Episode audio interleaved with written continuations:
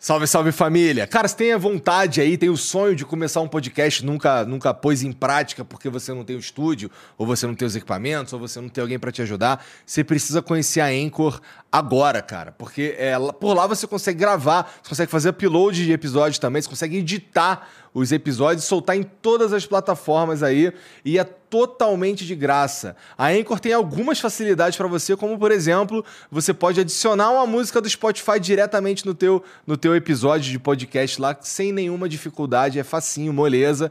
É, além de ser o único lugar que você consegue é, publicar podcasts em vídeo no, no Spotify. Então a, a Anchor, é pela Anchor que você publica é, episódios de vídeo de podcast no Spotify, tá bom? Então entra agora aí em anchor.fm ou baixa o aplicativo, se escreve Anchor, tá bom? Então anchor.fm, entra lá, baixa ou baixa o aplicativo ou e baixa o aplicativo e começa agora.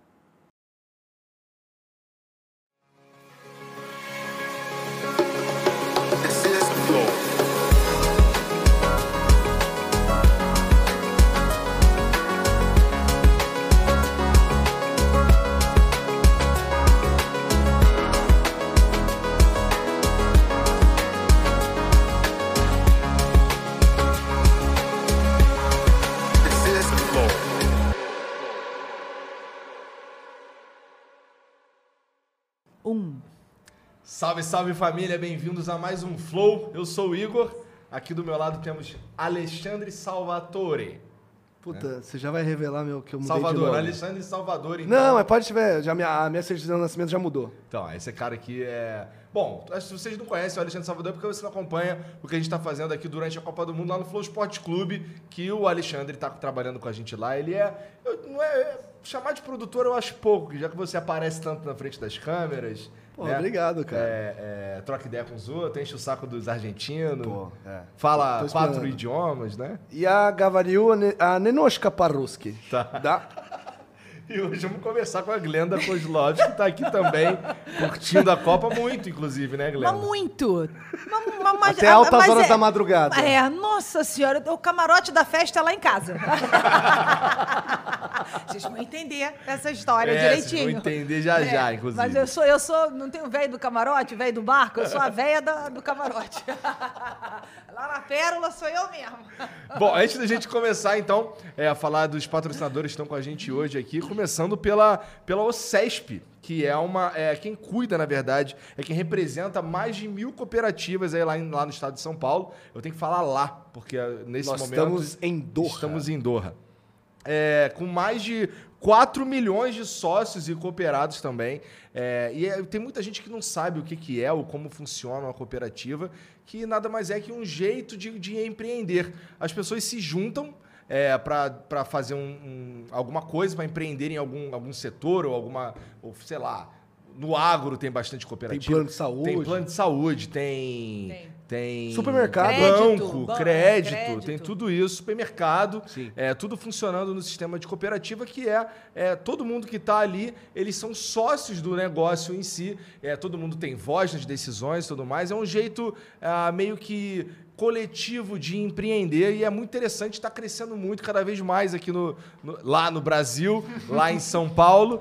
É, então, e, a, e, as cooperativas estão ah, em vários dos principais setores econômicos. Tem, como a gente, a gente já citou alguns aqui, é, e tem, é um modelo que está crescendo bastante, um modelo que está que tá surgindo com bastante força é, cada vez mais aí lá no Brasil. É, se você quiser saber um pouco mais sobre como funciona, você pode entrar no link que está aqui na descrição e no QR Code também, ou ir lá no Instagram, que é e entrar no arroba SomosCoop, tá? É, somos C-O-O-P, Coop, tá? É, e você vai entender um pouco melhor como funciona esse modelo de negócios aí, que dá para você é, alcançar patamares aí bem interessantes aí na sua vida, especialmente se você está é, tá interessado em conhecer mais sobre, sobre como funciona. É, empreender sozinho é difícil, né, cara? Empreender sozinho é bem complicado. E quando você tem uma galera e todo mundo querendo fazer crescer a parada, dá uma, dá uma ajuda, dá, funciona melhor. Boa. Inclusive, eles mandaram aqui um presente para a Glenda. Ó, somos cooperativ, cooperativi, cooperativismo no Brasil. Nossa. É. Só fiquei burro de repente. Não, não faz isso não. Eu amo, eu amo esse projeto do Somos Cop e do cooperativismo brasileiro. Eu, eu mergulhei mais sobre isso porque eu fiz uma fiz um trabalho com eles agora, que inclusive está lá no, no, no YouTube, tudo do Somos Maneiro. Cop.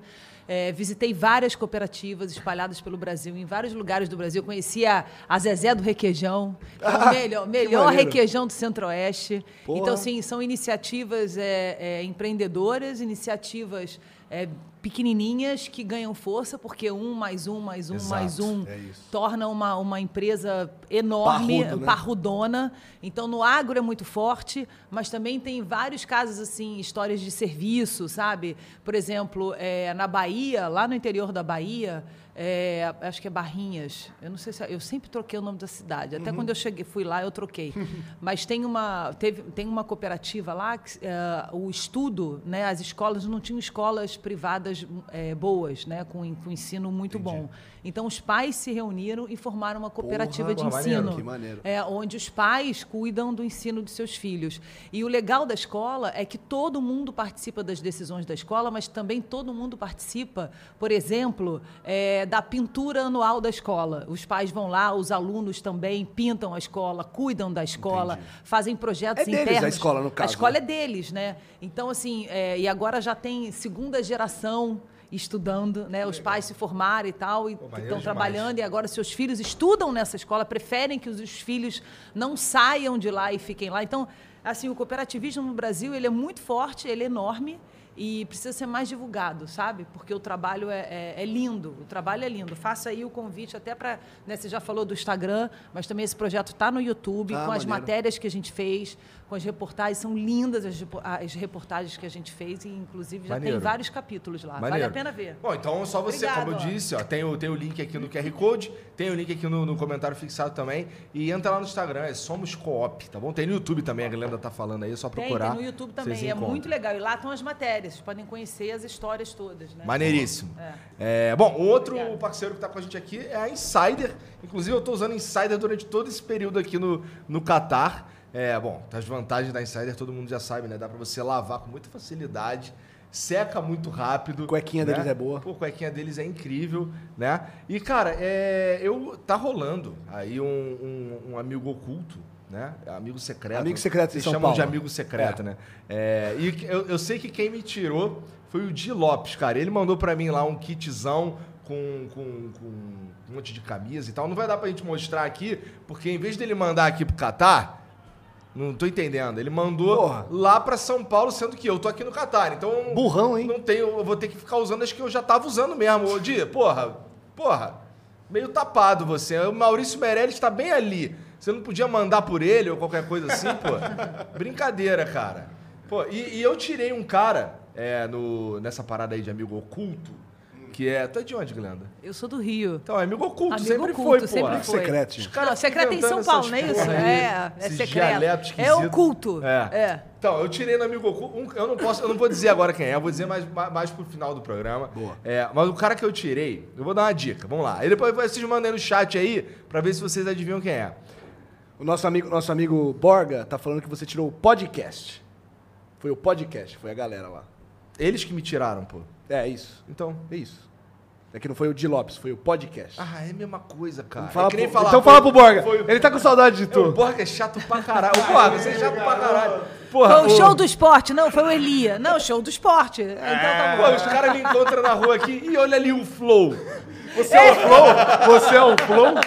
E aí, Flow? Não tem jeito, né? E aí, Flow? É, acabou, você é uma o Flow. Vez, uma vez lá em São Paulo me perguntaram se eu era o monarque do Podpah. Eu fiquei, caralho, uau, esse foi muito longe, irmão. Mas então, o cara que eu tirei, é, eu vou dar uma, uma dica, uma dica. Mas você já tá avisando quem você tirou? É porque eu tenho que dizer hoje. Porque ah, ele já, você tem que dizer já hoje. mandei o presente ah, então tá tudo. Ah, então é. tá. Ele, inclusive, ele vai. É, dá pra a dizer pessoa, que ele foi um dos que... caras que ficou mais puto da vida sentado na mesa do Flow. Ixi. Foi, esse cara ficou muito puto mesmo, assim. Tem uns malucos Tu via na, no olho dele o ódio. Então dá pra. Esse foi. Não, mas de todos, esse foi o cara que ficou mais puto no Flow. Mas aí vocês ficaram amiguinhos, né? que ele tá participando do ah, Amigo sim, Oculto? Sim, sim, sim. A gente, a, a ah, gente eu e ele, a gente ah. tem uma relação boa. Ah, que bom. Mas depois tu vai entender. Depois tu vai entender. Não, então, Então, ó, é, Insider é um bom presente para você dar aí no Natal, tá chegando, inclusive. É, tem o QR Code aqui e tem o link também aqui no comentário fixado. Você pode entrar lá em insiderstore.com.br. Eu não sei se vai ter código de, de, de desconto. Então, Flow 15, você ganha 15% de desconto no teu carrinho de compras aí. Entra lá. É, tem tudo quanto é peça de vestuário, tem camisa, cueca, tem meia. E Glenda, tem... o teu presente ficou junto com o do Di Lopes. Vai ver. Vai é, eu vou mandar para você. Ah, é? Vou mandar é. pra você. Então manda, vai obrigada. É. Oba. É porque o Borga foi burro e não mandou pro Catar. é isso. Porra. Caralho, sobrou pro Borga. Essa. Sobrou pro Borga. Sobrou pro Borga. Manda lá pra casa. Borga. Não me engana, não, hein? Manda lá pra cá, tem problema não. Tá tudo chegando lá em casa. Presente, entrega, tá tudo lá. Então entra lá, Insider As contas também? As contas, tá. Essa não aí, para, cara. Brincadeira. Essas é brincadeira. Essa chega em qualquer lugar. Né? Opa! Então é só entrar lá em insiderstore.com.br é, e usa o cupom FLOW15 para você ganhar 15% de desconto, tá? É, é maneiro para dar de presente pros outros aí, ficar dando. Porra. Vai dar estojo, vai dar. Sei lá, vai dar um, iPhone. Cartão de Natal? Não vai dar um iPhone, vai dar uma camisa da Insider, pô. Ah, iPhone ninguém precisa. Tá né? de sacanagem. Muito melhor. É... Até porque o iPhone 14 estão dizendo que é a mesma coisa que o 13. Então não precisa Aí, ó, denúncia. É, não deixa. deixa é, custa 15 mil reais, né, cara? Aqui é mais barato. Aqui é mais barato. Aliás, eletrônico aqui é muito mais barato, vale a pena. É. Computador, é. fone de ouvido. O problema é que é numa bala só, né? Aqui não tem a molezinha de parcelar em 10 vezes que tem no Brasil. Ah, né? não, mas aí também quando você viaja, você põe lá no cartãozão, né? Lá na Apple. Não também aquela, você não fica não parcelando Não tem negócio vezes. famoso, né? Quem Vai conver... no cartãozão, ó, e aí seja que Deus é. quiser. Quem converte depois. não se diverte? Exato, é isso. Quem converte exato. não se diverte. Mas aqui tá melhor converter Aliás, aqui, ó, Unidos, 35 né? rea... dinheiros aqui deles, aqui, ó. Ah, mas aí a bebida não tem jeito. A bebida é cara mesmo. Tudo é difícil para beber. Tu sabe que aqui tem a loja do pecado. Ah, tem? A loja do pecado aqui vende bebida é o, é o apelido da loja. É, é sério, sério? É sério, é, sério. Os caras os cara daqui chamam de loja do pecado. É mesmo? Vende álcool, vende carne de porco, que aqui também não, é, as pessoas é, não, não, comem e tal, não, pode. É. é. e os caras, os catari, ele, catarianos, catarinos, sei lá, eles não Catares. podem... É, eles não podem entrar lá. Só os, só os estrangeiros. Só, estrangeiro. só os expatriados. É, pô, onde é que loja é essa? Que isso é legal de eu mostrar no Instagram. Então, mas lá. me disseram não que não pode, pode ah, filmar. Não pode filmar. Não pode tirar foto pra não, fazer nada. E, sabe, e sabe o que é mais engraçado? Assim, ah. as bebidas, elas ficam expostas como se fosse num supermercado mesmo. Só que o amigo nosso que foi lá e fez gentilmente a boa pra nós, ele falou que a, a parte do porco realmente fica tampado com um pano preto, assim, como aquela sessão proibida na locadora de sei, vídeo. Sei. Então, é a parte mais proibida. Ou seja, acho que é mais pecado você comer porco do que beber. Nossa, beber álcool, né, gente, que loucura. É, Porque para comprar álcool aqui, né, tem um... Se você se cadastra, Isso. né, você se cadastra... É, a, a, a, o governo aí, liberou para os jornalistas, né, é, que fez a mesma, aqui. a mesma... É, liberou para os jornalistas, para as pessoas... É, para os estrangeiros que Sim. estão aqui não só jornalistas, né? estrangeiros, né? né? Não, acho que não só trabalhando, não, viu? Acho que, acho que público também. Ah, é? Mas é a mesma lei para as pessoas que são de fora e moram aqui. Então, você se cadastra no site.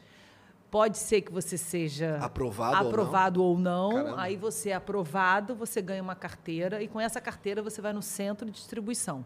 Eu fui nesse centro de distribuição porque eu queria lá, imagina, inocente. Cheguei lá com meu celularzinho achando que eu ia entrar e mostrar, coitadinha. Parece uma prisão. São muros altíssimos. Sério? É, muros tem, altos. Sério, tem cerca, né? Tem tipo, cerca, arame farpado. arame farpado. Parece uma prisão. E aí você só tem uma, uma entrada, uma entrada, uma única entrada saída, e você tem que você tem que marcar uma hora, você tem que chegar naquela hora e você tem 20 minutos para comprar o que você quer. Que loucura! É. Que loideira, cara. É. E tem uma é, cota, é tudo, né? Tem, tem uma tem cota uma mensal, Tem né? uma cota também, é. E, assim, e é, é, só assim que você consegue comprar bebida, isso para os estrangeiros, né? E para jornalistas e pessoas também conseguiram, é. pessoas comuns, torcedores que vieram para cá, tiveram que se cadastrar, conseguiram essa carteirinha para poder marcar. Ah, ah e também é uma cota por mês, não é, é sempre, é, só por mês. É. é. A gente teve a molezinha, a gente tem um amigo aí que é. resolve pra gente aí, graças Mas ele tá gastando a cota dele. É, mas não conta, mas não, não, conta não, gente, que se dá problema. Ah, é? Uh. É, porque então, salve, é sério mesmo. A pessoa que é responsável por pegar a bebida, se der algum, por exemplo, se ela emprestou a bebida, se ela repassou para alguém, ou se ela sabe, revendeu é. e der é. problema, ela vai presa junto. Não, é. E falaram que pega pelo, sabem, pega pelo código é, de barra. Pelo código de barra, exatamente. Sinistro, né? É Não, sinistro. É, é, A gente tava. Bom, né? Peraí, deixa eu, deixa eu. Vamos lá. É, tem um emblema hoje, né? Tem. O emblema que, que, que eu não sei o código já. Ele vai aparecer aqui? Uh, não, mas é, confia. Você Olha lá. Ai, gente, meu nome! Em árabe! Como é Caraca, que como é que vocês copiaram? Porque eu fiz o meu nome em árabe. Ah, é? Ah, mas num maneiro. papelzinho igualzinho. Vocês foram no mesmo cara que eu? Lá no SUC? É que o, o Lipner é muito brabo, né, cara? Ele, ele, ele é sa- brabo. Ele é salam aleikum. Esse moleque é salamalego. Cara, mas é igualzinho. Juro por Deus, eu vou mostrar pra vocês. Sério? Eu tô falando Pô, sério. então é ele real. Pegou, ele pegou da foto. Ele pegou da foto. Ah, pro... Não foi? Postei. Ah, então, É, porra, mandou moleque é bem safo. demais, cara. Adorei isso. Manda pra mim. Pô, ficou maneirado. Eu amei. Obrigada. Ó, é, e pra você resgatar esse emblema aí é só entrar em nv99.com.br barra resgatar e usar o código GLENDA. Muito fácil. Em agora. árabe. É, em árabe. E aí você tem 24 horas pra fazer isso aí. É, depois a gente para de emitir e só vai ter acesso ao emblema quem resgatou nesse período, tá? É, então corre lá. Inclusive você pode mandar mensagem pra gente aqui, só cinco, porque esse é um programa curto, tá? A, a Glenda precisa ir jantar Então a gente vai ficar aqui até amanhã, não tem problema não. Tem Tô- vinho, tá, né, tá- Glenda? tá tudo certo. Pô, gostei. Não, vinho não, amor, é Chablis. É outra, outra categoria de vinho. a quem não bebe há 20, eu não bebo há 20 dias. Eu tô, aliás, hoje eu falei, eu falei meu marido, namorado, noivo, que a gente é uma coisa só. Depois dos, né, né, depois dos 40 anos, você fica noivo, você já é casada. Namorido. É, não, é casada. Tá. Aí eu falei, eu falei assim, nossa, eu não tô bebendo, tô com a menor vontade. Amor, Chablis, saúde. eu não pude negar, meu amor. É, você pode mandar mensagem pra gente, é, nv99.com.br barra flow ou no link que tá fixado aí no- nos comentários. É, só cinco mensagens, tá? É, que a gente vai receber de vocês se vocês quiserem mandar. É interessante notar que, sei lá, são duas horas da tarde aí no Brasil. Duas. E aqui são 8 horas da noite, né? Então, por isso tá tudo escuro aqui. Inclusive, um salve pra galera da NWB que gentilmente cedeu espaço pra gente fazer a live Estamos na aqui. Casa BR. Estamos na Casa BR aqui, dos caras que tem os caras desimpedidos, tem os caras, tudo quanto é coisa aqui. Tem o Maurício Meirelles ali, de verdade, não era mentira, ele realmente tá ali fora. Chegou hoje, parece. né? É, tem um. Tá, tá uma festa aqui, tá? Tá rolando churrasquinho lá. Tá rolando churrasquinho, isso aí.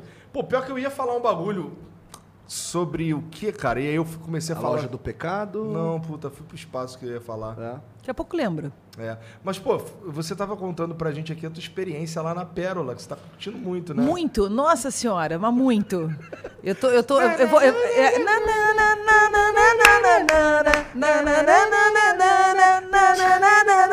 Esse é o hit da Copa. Waka Waka, né? Waka Waka. É, toca a música da- dessa É. Copa e das Copas Não, de anteriores. todas. Não, exatamente, Waka todas, Waka todas. é o tema todas, da todas, Copa eterno A gente sabe que a única música que realmente é tema da Copa é o Waka Waka, porque é a Shakira cantando. É desesperador, juro, é desesperador. Quem me segue nas redes sociais está vendo o meu sofrimento, porque eu, eu pistola direto. Glenda pistola, quando dá 10 e meia, 11 horas, eu tô muito pistola, cara, muito Pô, o pistola. primeiro dia foi legal, eu Mas imagino. muito pistola. Não, não, não, porque é muito alto, assim, é muito alto. E a caixa de som, ela fica em direção à minha janela. varanda, assim, a minha janela. Mas é, é- é alto, é alto insuportável. Mas isso eu tô pagando, eu tô pagando. Ah, porque tu já sacaneou os outros também? Cara, mas muito, mas muito. Porque eu, eu, eu gosto de música e eu toco, né? É. Eu, eu gosto de música eletrônica. Ah, que maneiro. É, e aí eu falei assim, cara, quando eu mudei pra São Paulo, eu falei, eu vou morar numa casa, porque eu vou levar minhas caixas de som que são profissionais e vou fazer minha festinha. Cara, o meu vizinho, ele, ele fica desesperado, ele tem duas filhas pequenas. E a gente brigava. Agora eu parei de brigar porque eu falei assim, cara, eu preciso respeitar o meu vizinho, eu não posso mais faltar respeito com ele. Eu tô pagando. E agora eu tô entendendo ele, eu peço desculpas. Teu vizinho tá em Você- casa rindo Cara, pra ele tá caralho. rindo pra caralho. Ele deve olhar, Charuda. ele deve olhar, cara. Ele olhou e falou assim: tá vendo? 30 dias escutando isso daí, desgraçada. Até duas horas da manhã. O- an- anteontem, quando o Marrocos eliminou a Espanha, eu acho que todos os marroquinos foram comemorar lá. Então ficou uma, assim, uma competição de buzina.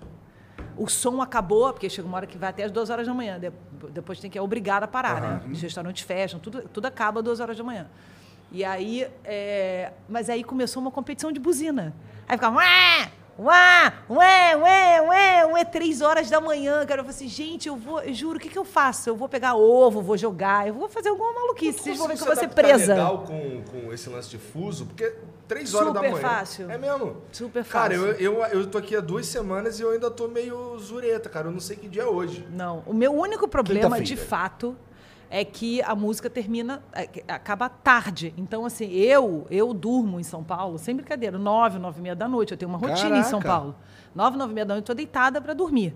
E aí eu acordo cinco horas da manhã. Cinco é a hora que eu acordo. Então, assim, é, eu estou sentindo muito, muito. Tanto que na, nos primeiros dias aqui, eu senti não o fuso, mas eu senti a minha falta de poder deitar e dormir por causa da música alta, eu não dormia. Aí, eu, por mais que você coloque o fone, eu coloco o fone, aí eu comecei a receber um monte de mensagem. Glenda, compra o, o, como é que é? O sleep phone, tem um sleep earphone. Que corta, que corta o É, então, mas mesmo assim, cara, vai dormir com aquela é, troça. Incomoda, não é Incomoda, e com incomoda. música no ouvido. Aí eu comecei a botar música meditação para ver se me ajudava. Mas é a única coisa que faz eu dormir mesmo, entendeu? Porque não dá, é, é insuportável. Mostrei para vocês, é uhum. muito alto, é fora do comum. Não, vai chegar na final, você já então, vai estar esse tá é o meu, pistola então, Master Meu Blaster. único problema é só esse. E, e, e, detalhe, assim, a gente trabalha à noite, né? Então tem coisas que eu faço à noite, por exemplo, sábado, vé, né, véspera do show do esporte. Imagina, a gente está ancorando o programa daqui de quatro horas, eu e Elia, entendeu? A gente fica duas horas, depois mais duas horas. Então você tem que estudar, você tem que pesquisar, claro. eu coloco, pego números.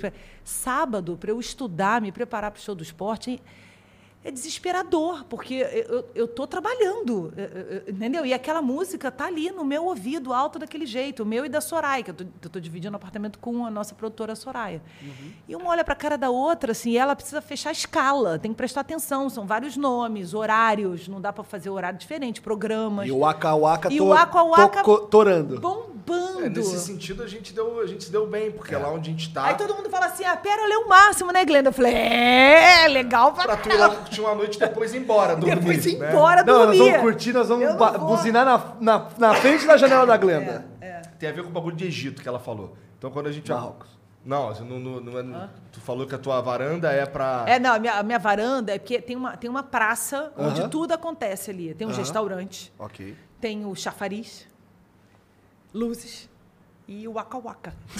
Então, quando a gente ia passando pelo chafariz, a gente, ah, Glenda deve estar por aí. É, exatamente. Né? Três horas da manhã, a gente pega o megafone, Glenda... Vai, Pô, vai lá, cara. Vai tacar ovo podre Vou tacar ovo em vocês. Eu tô adorando, eu tô doido pra tacar um ovo em alguém. É lá onde a gente tá, é bem silencioso, é bem tranquilo. A gente deu é. no 25 andar. Pô, pelo amor é, e tem o, tem o fato também de que lá fica vazio, na verdade. Fica. Lá, quando de madrugada não tem mais nada na rua, lá a gente deu sorte. A gente Cara, mas é, os meninos falaram, né, que eu, eu. Vocês falaram, na verdade, né? Ah. Que eu e Mumu nós fomos pro jogo do Marrocos com a Espanha. Uh -huh. Que deu pra que saber. jogo chato, Glenda. Para. Chato? Chato pra quem não Nossa, tava no maravilhoso. Tá de sacanagem, né? Pô, eu me emocionei, eu chorei não, no meio calma, da torcida. Calma aí, calma aí, olha só. O resultado é uma coisa. Não, Agora, o jogo não foi chato. O jogo o... foi. Cara, o jogo Emocionante. Foi, foi, foi lá e cá. Cara, é porque a Espanha, a Espanha perdeu muito. chutou no gol, cara. Claro que chutou, gente. O goleiro pegou uma bola Porra, que pegou... depois bateu na trave e voltou. Voltou, chutou, chutou, é. E, e, acabou, né? E depois? É, não, meio... não, é. não, não. Depois teve também. Não, mas Cara, no ataque. fim, nos últimos, nos últimos 15 minutos ali, a Espanha atacou direto, o goleiro Trocação salvou algumas ali. bolas ali. Você está falando no tempo normal. Tempo normal. É. Não, e, e na, os pênaltis foi super emocionante. Super emocionante, porque. Não sei se foi muito emocionante também, a Espanha acertou nenhum. Ué, Pô, gente, mas foi emocionante porque dois, quem tava, eu tava no meio, eu tava, teve um momento que eu tava bem ali no meio da torcida do Marrocos. Foi emocionante, eu, eu chorei vendo é, os caras. Não, cara, era 90%, o... tá parecendo que você tava jogando no Marrocos. Sim, sim, nesse sentido, sim. Eu chorei, juro eu, por eu, Deus, a mulher um do meu lado passou mal, ficou... Ah, eu vi um vídeo de um segurança, um daqueles caras que fica lá é, cuidando, assim, ele fica de costas pra, pro jogo. Pro jogo. Uhum. Quando, ele, quando ele vê a galera. O pênalti do Hakimi, que foi o último, que, né? Ele, que, foi o último. Ele chora, né, cara? Não, ele, dá, é... ele dá uma espiadinha, assim, né? É. Porra, é a seleção do país dele. Ele faz assim, aí, tipo, Já... ele volta e aí põe a mão no É a primeira vez cara, na história que o Marrocos chega no... Chega às quartas de final. É. é. Não, e a história, assim, e é muito legal você pegar, pra ver, é, por exemplo, o técnico, né? O Valide o Valide, parece meu íntimo.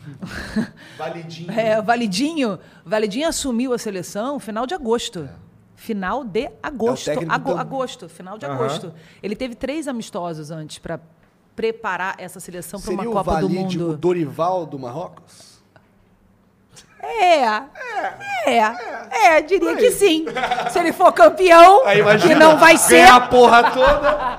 Ele pode chegar até a final. Chegou na final, meu, não vai chegar na final, né? Não é, vai de jeito nenhum. É. Não, mas tô brincando. Assim, é, é bacana você Pô. ver um técnico de 47 anos que ninguém conhecia, não sabia nem que existia. E, de repente, olha só né, o outdoor que ele ganhou Porra. sendo técnico do Marrocos aqui numa Copa do Mundo. O, o, que é uma Copa do Mundo, né? O outdoor que é. A gente já viu várias. É, é, vários é, jogadores que chegaram valendo um preço, Sim. né? E agora valem Sim. outros. A gente está vendo o Martinelli, por exemplo, o Gabriel, que fez, né? Jogou duas partidas, três partidas pelo Brasil, jogou pra caramba esse garoto. O Richarlison, e né, o Barcelona tá querendo, tá querendo, tá querendo contratar o, o Gabriel.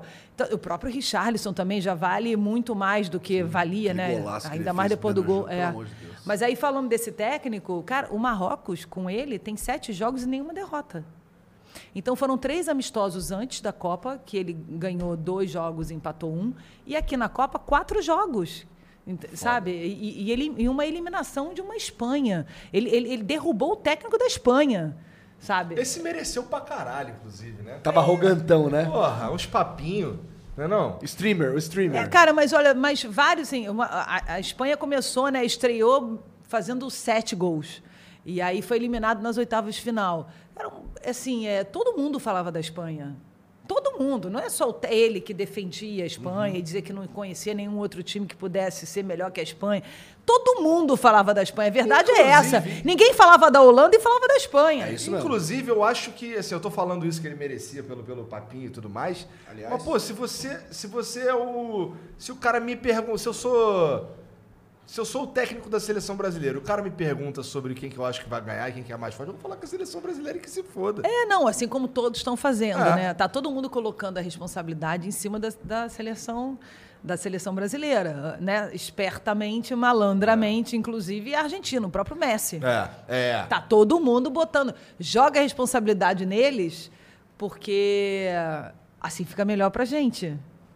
Né? A verdade é essa. Né? E já estavam fazendo isso antes, é. né? Assim, historicamente a gente tem essa coisa antes de Copa do Mundo, quando eles começam a perceber que a seleção brasileira está forte, ou que tem um jogador que está sobressaindo mais, eles começam a pegar no pé desse jogador, né? Na Copa passada, as duas Copas, aliás, o Neymar vem sofrendo muito com isso antes, né, do mundial. Esse mundial foi o Vini Júnior. Olha o que o Vini Júnior está jogando. Porra, Ainda bem que eles esqueceram do Richarlison. Frio, calculista. cara, olha o que esse garoto cara. joga, o que ele fez cara. contra a Coreia foi Olha o que esse garoto joga. É a alegria dele, sempre rindo, sorrindo. É aquele que tá, é o de bem com todo mundo, tá sempre, cara, tá sempre sorrindo. É. Você olha pro cara, o cara tá rindo. A gente tava na coletiva, né? Até quando fizeram uma pergunta mais dura ali para ele, lá negócio de contrato, caralho, ele, meu, levou na boa. Levou tipo... na boa. É, é, é então, assim, é, é óbvio que a nossa seleção é uma seleção fortemente candidata a, ao título. A outra seleção que eu acho é a França. É, Ponto. É. E acabou.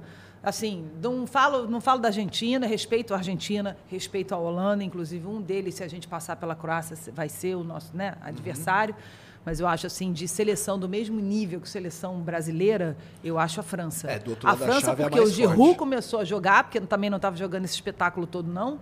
E o Griezmann também, o Griezmann que é muito importante nessa, nessa coluna vertebral da seleção francesa, está jogando muito e olha bem. que eles perderam um monte de jogador, né, Glenda? Não, Pogba, perderam Kanté, seis jogadores. O Benzema Não, também, perderam, é ah, sete, com o Benzema sete. Foram é. sete jogadores que eles perderam antes. Mas assim, o Griezmann resolveu jogar também, o Griezmann é importante nessa coluna vertebral aí. Em Copa ele joga, né? É, ele em acende, Copa ele né? cresce, acende. Então, assim, eu acho que contra o Brasil, é, eu só tenho, assim, eu vou para o estádio nervosa contra uma França. Nem contra a Argentina, nem contra a Holanda eu vou nervosa. Eu sou mais Brasil. É, mas eu sou, eu sou. Bom, eu sou mais Brasil em qualquer situação. Vou tomar porrada, já sei, tá bom. Não. Se o Brasil perdeu, eu vou tomar porrada, tá é, certo. Por quê? Mas é porque eu acredito muito nessa seleção, eu, eu acredito muito nesses jogadores. Seria muito estranho se você estivesse falando algo contrário do que você está falando, na verdade. É, é, não acreditar no Brasil a essa altura do campeonato tem que acreditar mesmo, pô. É. E tem que, tem que... É porque eu acho que a gente tem que. Eu, eu acho assim, eu vejo todos os torcedores que você vai conversar, os argentinos, os, os holandeses, é, qualquer torcedor, francês, então, nem se fala. Todos acreditam muito nas suas seleções, sabe? Todos defendem muito as suas seleções. São as seleções deles primeiro e depois as outras. Sim. E eu acho que a gente não tem isso, sabe? Eu acho que tem uma coisa assim, por exemplo, eu vi muito antes quando veio a Coreia do Sul, né, nas oitavas, todo mundo falava, assim, é, algumas pessoas falaram assim, putz, mas a Coreia do Sul. Eu falei, porra! Que isso? A Coreia do Sul, amigo! Pelo amor de Deus! A gente não ganhou o último amistoso dele não de 5 a 1. É, mas mesmo se não tivesse ganho de 5 a 1, não dá para o Brasil ter temer. Uma coisa é você respeitar. Eu acho que todo mundo tem que respeitar todo mundo. Agora, ai, a Coreia do Sul pode. Não, não, para a Coreia do Sul pode nada. Não pode nada da Coreia do Sul. Coreia do Sul pode nada. É o entendeu? Que eu, é o que eu então dava eu, sempre. É... é o que eu dava sempre fala nosso companheiro lá do Flow Esporte Clube, que fala, porra, perder pra Bélgica não pode perder pra não Bélgica. Não pode, cara. eu também ficar, acho. Ficar pagando pau pra essa geração belga aí, cara, os caras tomaram pau, cara. Tá, entendeu? Então, assim, eu acho que a gente tinha que dar mais credibilidade pra nossa seleção, sabe? Acreditar mais nela. Eu a, a, a gente está com excelentes jogadores, sabe? A gente está com uma zaga que não leva gol, cara. Sabe? Ah, porque é, é sempre assim. É, ah, o Thiago Silva, mas a idade. Cara, que idade? O cara tá voando, sacou? Dane-se a idade dele, cara. Dane-se, dane-se. Não passa nada, sabe? Chega o Thiago Silva Marquinhos, é igual música. A, a, nossa zaga é igual música. E o Alisson ali também. Se passa coisa por eles, o Alisson não deixa. Cara, vamos valorizar esses caras, entendeu? Em vez de falar, ai, ah, não, mas a idade. Tem sempre um mais para a seleção brasileira. Por que, que tem sempre um mais? Por quê? Será que isso daqui é só é realmente só coisa de brasileiro? Será que não tem um não, cara, uns argentinos não corneteiro? Tem, não tem, cara, não tem. Não tem. Cara, argentino corneteiro o quê? Pra, cara. pra seleção? É. Porra, mas não tem mesmo. Olha, hoje, hoje eu fui, hoje eu fui correr. Aí eu fui correr, tá? Tô correndo, tá? Aí depois, depois de correr, eu fui pegar um solzinho, peguei um solzinho. Aí, tipo, sei lá, cinco cadeiras para a esquerda eram argentinos. Os caras levaram uma bandeira da Argentina sem brincadeira. Uma bandeira da Argentina com um desenho do Messi e, um, e do Maradona e penduraram, fizeram tipo uma barraquinha com a bandeira, com a bandeira. tipo do nada, 10 horas da manhã. Entendeu? Você acha que os caras estão metendo pau na Argentina? Aqui, Isso, gente, que perdeu aqui... para a Arábia, né? Você acha que eles. Você acha, você acha mesmo que os torcedores argentinos estão assim, ai meu Deus, uma Holanda? Eles querem, eles estão cagando para a Holanda. Que Vangal, coisa nenhuma. Eu não tô nem aí para Van Dijk, Vangal, Van não sei das quantas. Eu vou atropelar a Holanda. Os argentinos estão achando isso. Tem muito argentino lá na Pérola. Muito argentino. Sabe e não tem parada. Sabe quantos argentinos tem os aqui? Os caras acreditam. Eu ouvi hoje o número? 10 mil, cara. Caralho. Os argentinos vieram pesados, vieram, vieram pesados. Porra, e, e, isso é muito interessante, chama minha atenção. Que, pô, como é que pode, né, cara? Assim, de fato. E eles vão pegar a Holanda. E eles não estão nem aí pra Holanda. É. O, os torcedores, eu tô falando da torcida, né, gente? Então, eu acho que, assim, é obviamente que tem muito torcedor aqui, principalmente os que estão aqui, que acreditam nisso também, que estão junto com a seleção, e a gente vê isso nos estádios. Uhum. Mas eu, às vezes, eu vejo isso, sabe, no Brasil, assim, uhum. não, mas aí agora. Desconfiança, né? Porra, tem sempre uma desconfiança, cara. Para de desconfiar. Mim, tem é um troço que me incomoda mais do e que se perder, perdeu também, sacou? Que me incomoda o nosso, mais. O nosso, o nosso sarrafo, desculpa te cortar. Tá. O nosso sarrafo, ele é muito alto. O nosso sarrafo é o título. É. Só uma seleção vai ser campeã. Então é o seguinte, quanto mais alto, mais, mais alto também é o tombo. Claro. Mas ou, aí você tem duas opções. Ou você acredita, ou você fica nessa sofrência de que, putz, agora vai perder. Porque aí se perder dói menos. Eu prefiro acreditar. E se perder, perdeu. É do jogo, é um título só. Uma seleção pode ser campeã. Então eu prefiro Agora, acreditar. Eu não tenho a menor dúvida, inclusive. Eu vim só pra festa. Eu vim pro Catar Ô, Glenda, você, você falou o dane-se, dane-se, dane-se. E o Dani? O que, que você achou do Dani Alves? Assim? Cara, o Daniel Alves é muito importante para essa seleção. Tudo bem, a gente pode aqui discutir. Ainda, a gente, agora é mais fácil a gente discutir porque a gente está tendo problema na lateral. A gente está jogando improvisado. A gente está jogando com lateral, com lateral direito na lateral esquerda e um zagueiro na lateral. Então, assim, é óbvio. Por quê? Porque a gente teve problema é, deveria, ah, agora se a gente ficar, ah, mas aí o Tite deveria ter chamado mais o lateral. Ah, poderia, já que são 26 jogadores. Não, tinha gente que... que... não estava querendo trazer um lateral, queria trazer mais um zagueiro. É, Imagina não, se não traz o Daniel Alves Exatamente. Exa não, eu, eu acho assim, eu acho que o Daniel Alves, ele tem uma ele tem uma importância ali dentro da seleção, sabe? Eu acho que a gente não a gente não vê e a gente não escuta muitas coisas que acontecem ali dentro, que o Tite vê, o Tite sabe. Claro. O Kleber Xavier também a comissão técnica sabe. E aí vira achismo. Eu não gosto de achismo. Eu sou contra o achismo. Até pedem assim, quando pedem, ah, qual é o. Dá um palpite de um placar. Eu não gosto nem de dar palpite de placar, porque eu acho achismo. É um achismo. Então, é, eu acho que o Daniel Alves tem uma importância, principalmente psicológica, muito grande naquele time, entendeu? É quase que fosse um interlocutor entre o Tite, o Kleber e, e os, e os meninos. Ele espalha a palavra. Eu acho assim, que né? existe uma. É óbvio que a gente está vendo uma, uma, uma, uma entrega, uma mudança de bastão aí. Sabe? É, é. Entre os mais. Assim, o Casemiro não vai estar tá na próxima Copa, o Thiago Silva não vai estar tá na, próxima Copa, tá na próxima o Copa. Tite não vai estar tá na próxima Copa. Essa comissão, aliás, eu acho que a gente vai sentir muita saudade vai. dessa comissão. Muita saudade. Essa comissão trouxe, trouxe o estudo, trouxe a estatística, trouxe trabalho. Cara, o Tite e a comissão do Tite, eles trabalham todo santo dia na CBF. Trabalham mesmo. Igual o funcionário de banco. Vai lá, chega a tal hora, 6, né? vai embora a tal hora, entendeu? É todo dia, é todo dia. É estatística, é acompanha, e viaja, e sabe tudo. Agora os caras estão reunidos, estudando a Croácia, fazendo reunião, a comissão técnica. O Kleber sempre coloca a foto quando eles acabam de fazer o estudo, né, é, no dia anterior à partida, ele, eles colocam lá a foto da, da comissão que né, depois de estudar, que é duas horas da manhã, uma e meia da manhã, porque né, a festa pegando lá na pérola, eu vou dormir tarde. Aí eu vou olhando Acaba lá, vendo, né? aí tá lá o Kleber, aí eu mando mensagem para ele, é, Clebão, muito bem! Entendeu? Então, assim, é de muito estudo hoje em dia. É isso que faz a diferença no futebol. Não dá mais para ser qualquer coisa. Tem que ser assim. Tem que ser isso. Não, ninguém esconde mais nada. Então, é, eu acho que o, o, Daniel Alves é importante nessa, nesse meio termo, nessa coisa toda, sabe? Não vejo problema nenhum em 26 jogadores você levar o Daniel Alves. Um cara que jogou toda a Olimpíada de Tóquio, foi super importante na conquista do, da, né, do, do bicampeonato, da segunda medalha de Era ouro. Era referência. Era referência para aquela garotada. É, né, o Bruno Guimarães está aqui, enfim. É, eu acho que eu não vejo problema, sabe?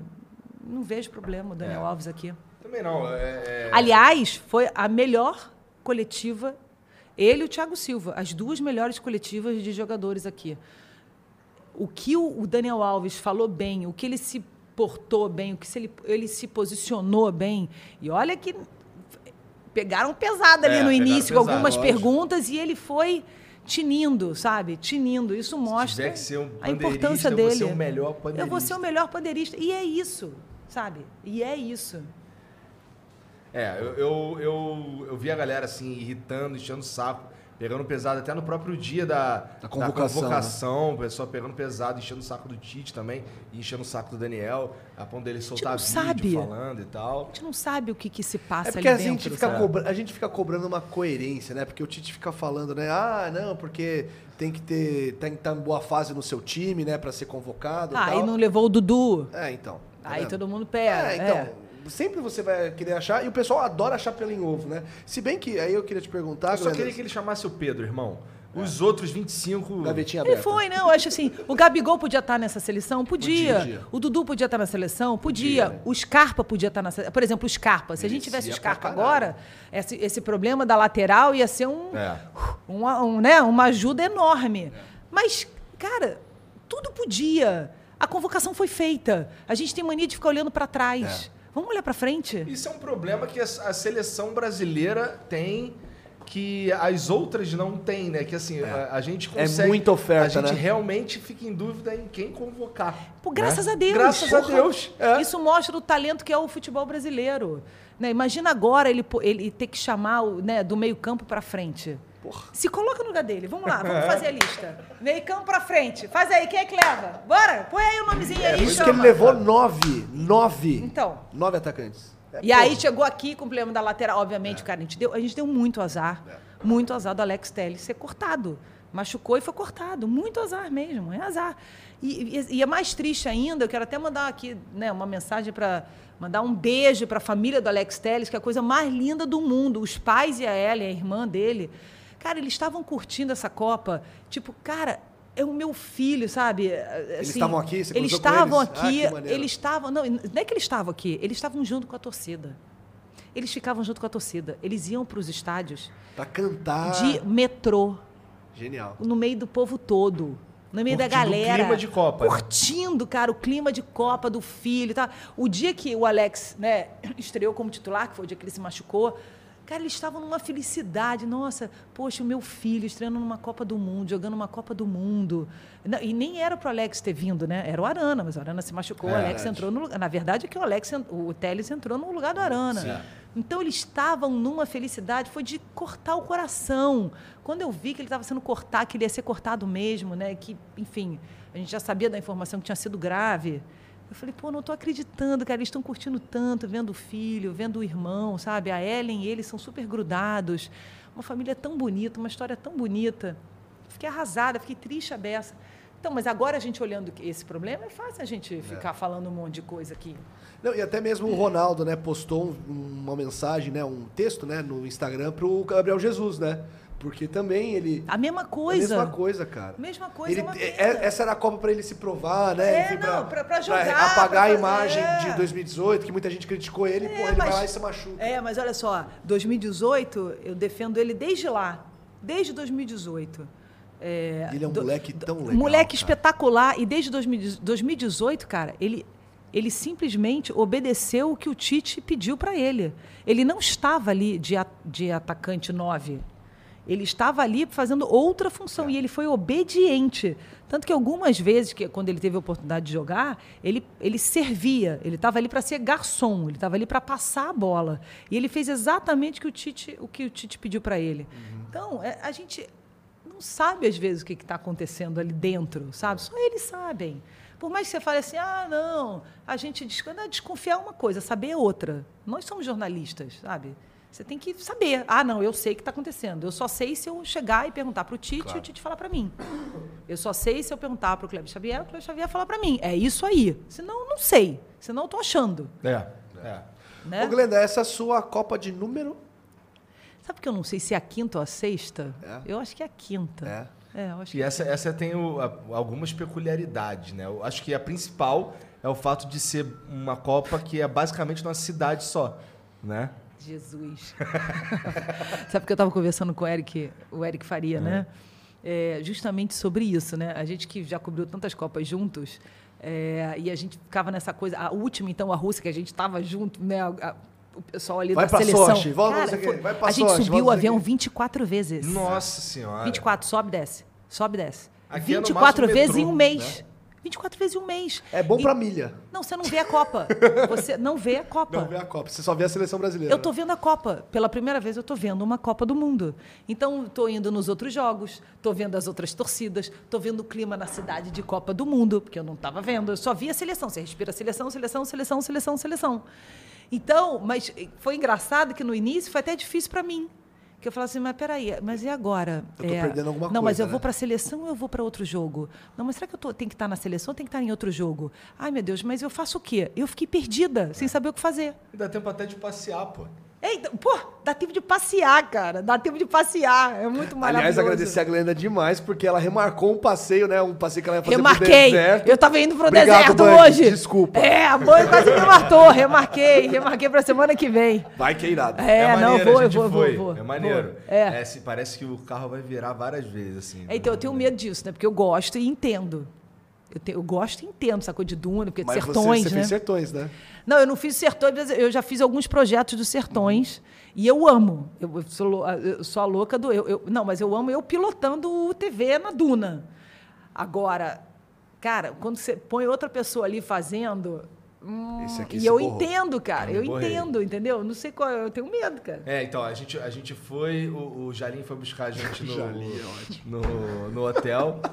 E aí a gente aí chega lá, tem um momento que eles vaziam o pneu e tal. Isso. E aí vai aquele comboio. E, cara, é.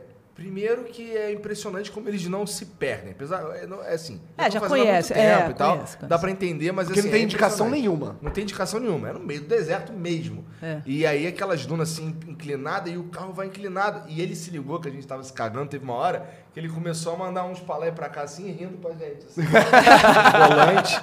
E a gente, caralho, esse cara é maluco, mané. Chegamos lá, fomos perto do, da, da fronteira com a Arábia Saudita. Arábia Saudita. É. é. Aí tem perto do, do, mar lá e tal, tiramos umas fotos, fizemos o que tinha que fazer e voltamos. É. Cara, São é quatro é horas de passeio. É, mas é. você sabe que o, o, Gustavo, que é do comitê organizador aqui da Copa, que proporcionou pra gente, ele perguntou, foi com emoção ou sem emoção? Eu falei, ah, cara, o cara deu umas rapadinhas lá, falou, ah, então não foi com emoção. Porque os caras são malucos. Desce de ré e faz um é. caralho a quatro, é. enfim, porra, é foda. Mas é legal. É, é legal. É, então, esse passeio que eu ia fazer hoje. Ah. Desculpe. Imagina, semana que vem eu faço. Eu também estava querendo ir para a Arábia Saudita. Eu queria aproveitar e ir para a Arábia Saudita. Passear. E a Meca, você A Meca, eu queria a Meca. Porra. É. Deve ser emocionante. Pô, deve, é uma né? única, única, né? É, né? Não aqui, sei, vamos ver o Brasil semifinal, se Deus quiser. Porque é eu, eu né, ex-atleta. Ganha, ganha, mais uma semana. É, né? aí, aí eu, quem sabe eu não consiga ir, né? Jogo terça-feira. Se o Brasil passar, acho que o jogo é terça. É. Aí dá para ir, talvez, na quarta, volta na quinta. Uhum. Ou então vai na quinta, volta na sexta. Pô, se o Brasil passar, não. Quando o Brasil. Não, Já pode não, marcar. Não, pô. olha só, eu vivo uma coisa de cada vez. Assim, agora é, é, a Croácia. É a Croácia. Eu respeito a Croácia. Assim, em 2018 foi uma grande aula, assim, uma grande escola, porque eu fui para Kazan em 2018, que era o jogo contra a Bélgica, achando assim, meu amor, Bélgica, beijo, tchau. Eu fui mas muito confiante e tomei uma porrada, mas uma porrada. Eu fui daquelas que tomou porrada que chorou, sabe? Chorou, chorou, tipo, ah, chorei. Ainda mais que eu estava ali com as famílias e tal. Ninguém, ninguém ligava para as famílias, né? Em 2018 eu comecei a ficar com as famílias, hoje em dia todo mundo está com as, com, as, com as famílias. Então, eu vi aquilo ali, eu falei, caramba, cara, é uma outra cópia, é um outro jeito de olhar aquilo ali, é um outro jeito de ver a seleção. E eu me lembro que eu fiquei tão arrasada. Doeu como se eu tivesse perdido. Quando eu perdi o título mundial em, em 1900 e lá vai, conchinha, eu me lembro do buraco que foi, sabe, o vazio que foi, assim. Aí eu senti esse mesmo vazio, sabe? Então agora é uma coisa de cada vez. Assim, eu, eu tenho. Eu, Croácia, a gente vai passar por cima da Croácia, esse time é muito melhor. Mas esporte ensina pra gente que tudo pode acontecer. Porque é de ah, dia. Pode acontecer mesmo. Entendeu? É, é de dia. A bola às vezes entra, a bola às vezes não entra. Gente, né, o que aconteceu né, o Renato Augusto quase fez gol lá na, é. na, na, não, contra a Bélgica. quase. Azar, cara, não, não, não tem nada a ver com o Fernandinho. Eu, eu vi o lance, eu estava ali é? do, frente ao lance, sabe? É. Ele, subiu para defender é? e raspou. Ra, sabe o que é raspar? Raspou assim, entrou. É então, como foi é... o Júlio em 2010, né? Que o Felipe Melo lá cortou. Lá, é, exatamente. E, e ele estava sendo melhor. Ele era o melhor goleiro o do melhor, mundo. É, exatamente. Né? César, exatamente. Porra, brilhando. Então, assim, é, tudo pode acontecer, é. mas a gente é melhor que a Croácia? É melhor que a é. Croácia. Eu acredito que a gente vai passar? Acredito que a gente vai passar. Não tenho a menor dúvida. Mas é uma coisa de cada vez. Então eu fico falando, agora para a final faltam dois jogos. É o funilamento mais difícil do mundo. Né? É. é muito pouquinho. São sete jogos. Do primeiro ao último, são sete jogos no total. Só que três, a é partir é das oitavas pouco. é o funilamento mais difícil é, do com mundo. Com certeza. Mais difícil. Não, isso que é maluco, mundo. cara. Você parou pra pensar que faltam três jogos pra, é. Pra, pra um título, cara? É Exato. muito pouco. É assim. muito pouco. É, é, é ali. É ali. Gente, faltam quatro, seis, sete jogos pro fim da Copa. Gente. Sete jogos. Quatro jogos das quartas de final, dois jogos. Ah, não, sete não. Oito, né? Oito, que é terceiro lugar. Né? lugar. É. é. porque eu nem conto, que eu não, detesto é. esse terceiro lugar. É, porque Broxa, eu, eu, eu, mais a, minha, a minha era assim, né? a coisa mais broxante do mundo, porque o meu esporte era assim, né? Semifinal, era mulher contra mulher. Tá. Né? Aí você perde, vai para disputa do terceiro. Cara, tem coisa mais frustrante. Não precisa disputa. Dois terceiros tá bom. A gente Como no judô, Até né? no bodyboard a gente acabou com isso. Não, não, não. Pelo amor de santo, eu não quero entrar nessa água de novo, não. Dois terceiros aí tá bom. Deixa dois terceiros. A gente já perdeu mesmo, cara. Porra. Deixa dois terceiros. No judô não, no boxe, né? No boxe que já, já ganhou é, bronze. dois terceiros. Porra, vai tá entrar. Certo, isso aí mesmo. Disputa de terceiro a lugar, coisa mais Copa frustrante. Vai ser muito diferente dessa, né? Vai, vai ser o lance é, Canadá, Estados Infernal, Unidos, né? Estados Unidos e México. E México. Infernal, então, né? Se você tava chateada de pegar avião pra caralho lá. Não, meu Rússia... amor, eu tô, eu tô me aposentando de Copa do Mundo. Ah, é? Eita! É. Pronto, aqui exclusivo, eu tô me aposentando de Copa Olha do o furo. Mundo. A próxima Copa eu vou. De casa. Não, eu não, nem sei de casa. Ou eu vou de casa ou eu vou como torcedor em algum momento. Mas eu acho que cobertura, cobertura mesmo, é. eu estou me aposentando. Eu estava te falando, né, que assim, é, eu já Não, tá, tá, eu estou me aposentando. Quer já... dizer, o futuro a gente não sabe, né? Daqui é. a quatro anos. Mas, cara, daqui a quatro anos, na boa, eu estou com 52. Então, tá bom, né? Vou curtir, né? Eu tava, eu, eu tava falando pra Glena antes. Eu, filho, marido, a gente vai de torcedor assim. Lá, lá, lá, lá, lá, lá. Aí vai pra cantar, e foda-se. Aí vai pra pérola encher o saco dos outros. Lá, lá, lá, lá, lá, lá, Vai, vai buzinar na orelha dos caras lá. Dos coleguinhas. Vou cantar lá, lá, lá, lá, sei lá onde. Não, mas é que assim, é tipo, é, essa Copa pra mim tá sendo muito diferente. Porque assim, né, as últimas duas eu trabalhava, né, numa revista, né? Tinha que fazer matéria, cobrir coletiva todo dia, aquela coisa tal, não sei o quê. Cara, viver a experiência da arquibancada, Glenda, é, é foda. É. é. muito. É diferente, é, é assim. É diferente. Tipo, é. muito. Ah, tu não foi na arquibancada nas outras? Não, você fica na tribuna de imprensa, né? E aí, tipo, você fica comportadinho ali. Você dá uma socadinha por baixo da mesa, mas. Sério? Que chato. É. E no 7x1? Puta merda. Cara, no 7x1 eu não tava, graças a Deus. Eu tava. Foi eu não tava no 7x1. Eu não sabia o que fazer. Eu olhei pro meu chefe e falei, o que, que eu faço? Ele falou, cara, não sei. Aí eu falei, eu vou para fora do estádio. Aí eu fui para a porta do Mineirão, a galera saindo chorando. É, foi assim, horrível. De soluçar. Ou gente chutando lata de lixo, assim. Foi um horrível. negócio meio bizarro, assim. Falei, caralho, o que eu faço? É. Não, você fica meio atônito. E lembro que, assim, a gente foi jantar era aquele clima de merda, assim. É de enterro. Você, é, parece um enterro. Funeral. Parece um enterro. É, uma é. marcha fúnebre. É. A saída do estádio é uma marcha fúnebre. não Foi é só assim. uma derrota, né? É muito mais. É, uma, é, é uma, um é uma derrota histórica mesmo, em vários Porque você vai construir né? Mas, mas por quê? Né? Porque o sarrafo do Brasil é, muito alto. O sarrafo do Brasil, você não aceita, por exemplo, ah, não, chegou na semifinal, ah, perdeu na semifinal, tudo bem. Não, não. Chegou na final, perdeu, você fica pé da é, vida. Então, o sarrafo do Brasil é o título. e a gente não ganha esse título há 20 anos. Então, assim, eu acho que disseram até que foi é, recorde de venda de camisa do Brasil. Dizem que no Brasil tá uma loucura, né? Assim, torcedor, festa, aquela coisa toda, que é legal pra caramba, né? É muito legal. Que bom que esteja assim. Uhum. É, é, assim que tem que estar. Tá. Mas é aquilo que eu te falei, quando o sarrafo é muito alto, a, a decepção ela é maior também. também. Ela é, é, dói mais. Você cria uma ilusão né, maior. É, né? Por exemplo, se o Marrocos perder agora eles vão ficar Nossa, amarradões também, é. entendeu? Tá tudo bem. A gente não. Como é que é o nome do goleiro marroquino? O... Putz, eu não sei o nome é Bono. dele. Bono. Bono. É Bono, Bono, Bono, Bono. Esse aí nunca mais paga um restaurante lá no Marrocos na vida dele, né? Cara, Arábia é Saudita, eles ganharam. O que, que eles ganharam? Um um Rolls Royce. Rolls Royce. É. Todos os jogadores é. da Arábia Saudita. Porque... Não, o, o, o Sheik lá decretou feriado. Então, porque, porque eles venceram a Argentina. Na primeira fase. Na primeira fase. Imagina. Olha que sarrafo maravilhoso. Pois é, pois foram eliminados na primeira fase. Né? Então, né? o nosso Bem não. O nosso sarrafo é o título. Cara, só tem uma seleção para ganhar esse título. E é nós, pô. E é, nós. Deu, é isso aí, é nós. Ô, Glenda, e o Tite, assim, como é que você vê assim? Você, Adoro é, o Tite. Não, mas você viu alguma mudança do Tite de 2018 para 2022? Você viu também? Não, eu queria saber não? de você. É Pô, que assim, eu, eu tô menos eu vi muito, próximo, assim. Muito. Dele. Você sabe que na primeira coletiva dele, eu falei assim, eu, vou, eu faço questão de ir porque eu quero ver. Eu gosto muito de olhar as coisas, assim, os mínimos detalhes, assim, né? Os olhares, a forma que fala, a segurança. E na primeira coletiva do Tite, isso até falei com ele já uma vez. Na Rússia, ele estava muito assustado. Ele estava com olhos, assim, a primeira coletiva oficial, que é essa coletiva um dia antes do jogo, né? E aí um dia antes do jogo, na estreia do Brasil na Rússia, ele estava com o olho esbugalhado a boca seca, então toda hora ele bebia água. E ele estava assim em outro lugar. Ele ele estava muito assustado. Tenso pra caralho. Não, ele estava muito assustado. Depois ele falou até, ele assumiu mesmo, estava assustado mesmo. Eu não, eu não imaginava que a Copa do Mundo tinha esse peso todo. Aí agora eu falei assim, eu vou nessa primeira coletiva dele. Eu fui na primeira coletiva dele, antes do jogo da estreia do Brasil. Cara, ele estava dono da situação. Eu falei, putz. Ele até falou uma frase que foi muito legal, que, ele falou, que fizeram essa pergunta, obviamente, né, do que, que mudou do Tite para 2018 para agora. E ele falou assim: eu estou mais Adenor. E ele está completamente Adenor.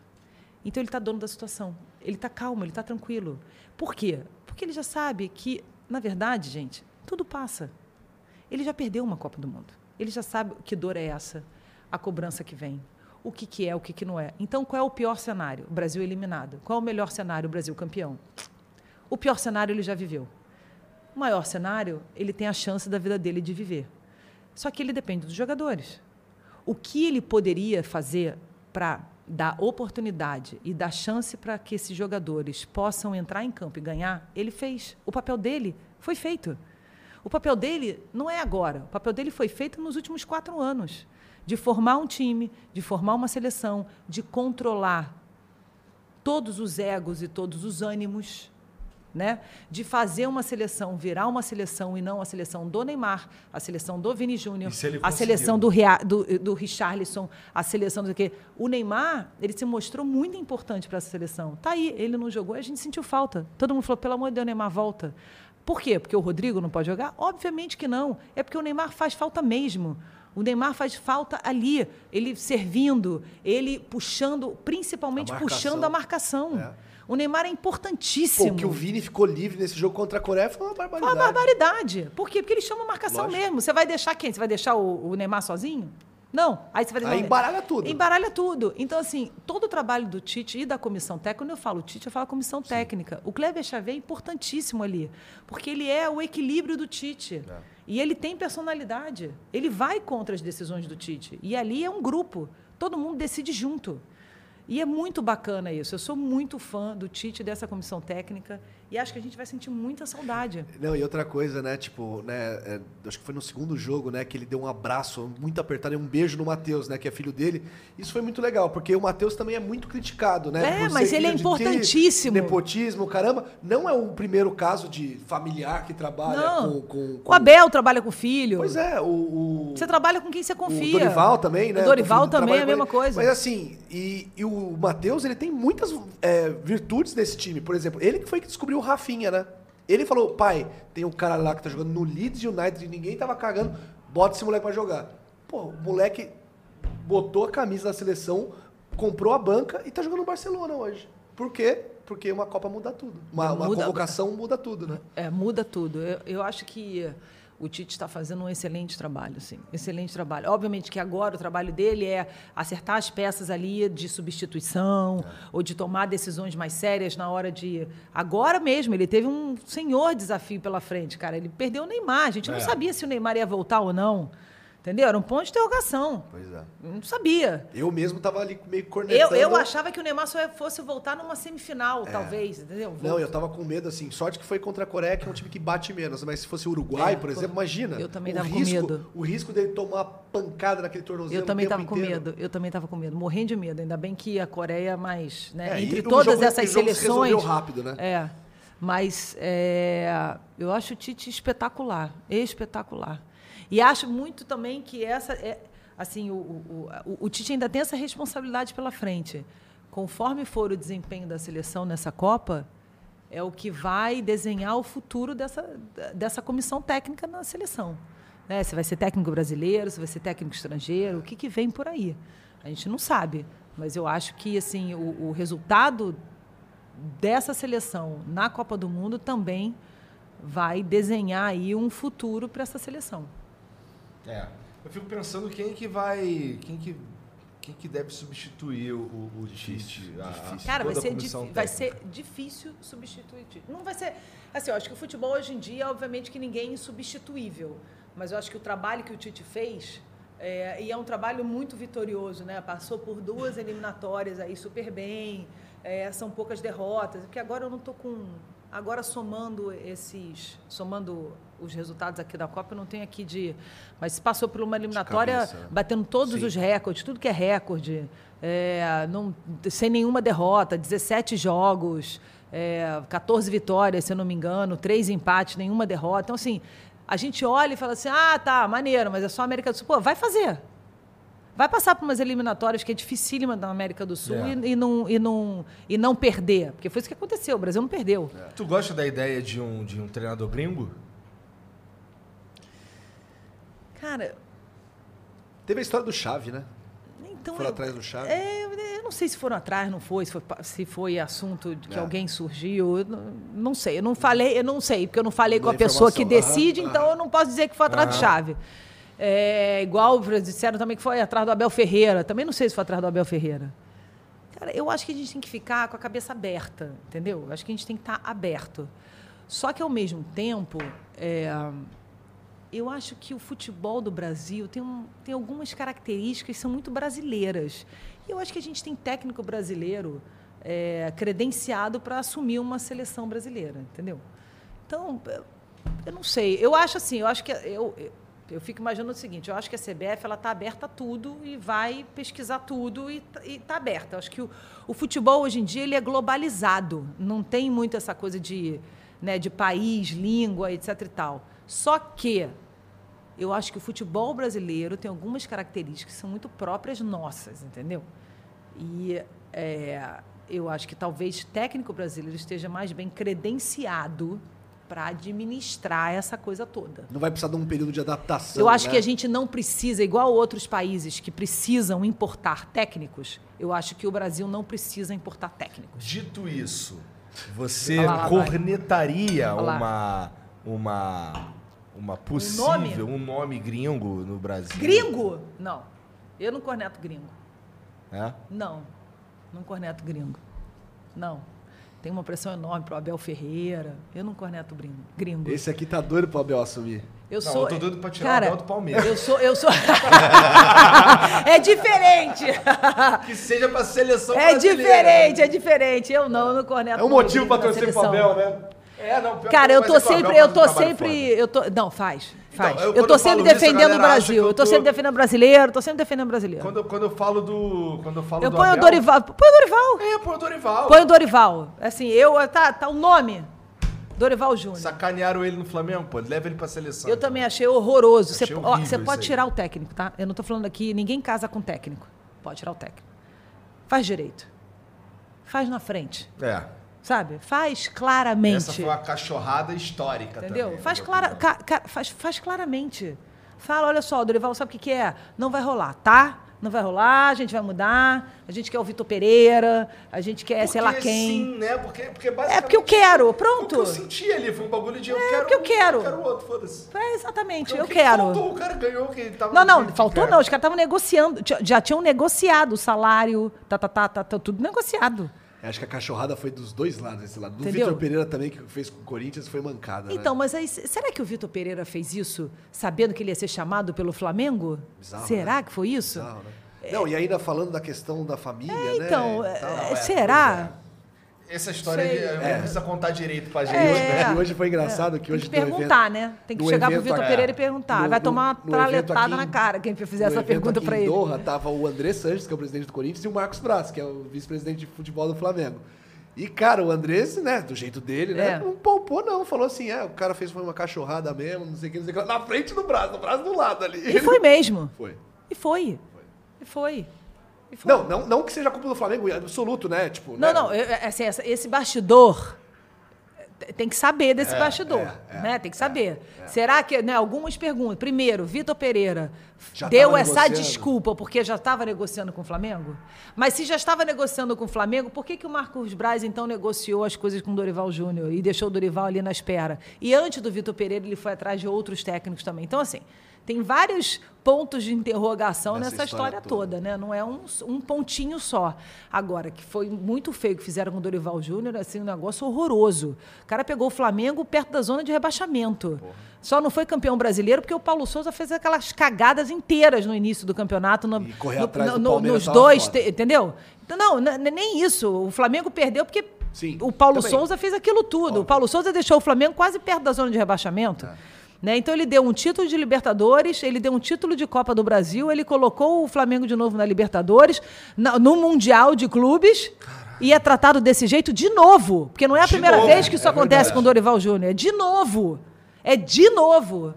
Então, assim, eu não sei, eu, eu, eu, confio, eu confio no Dorival como técnico da seleção brasileira. Agora, Glenda, você é um pouco jornalistinha, que eles adoram, eu dei um, uns jornalistinhas, né? Mas eu, eu vou dar uma.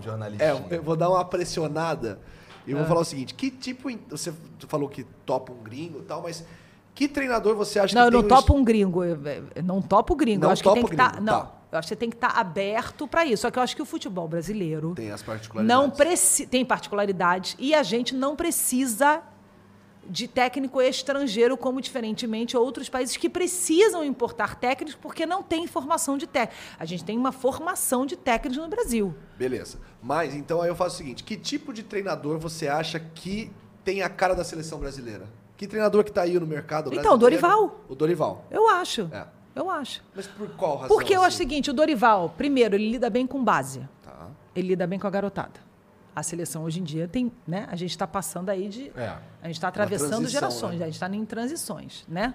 Então a gente está numa transição. Então ele lida bem com garotada, ele tem bom olhar para a garotada, para talento novo, no, novo, né? Ele puxou alguns jogadores, né? Uhum. Para time titular, para profissional.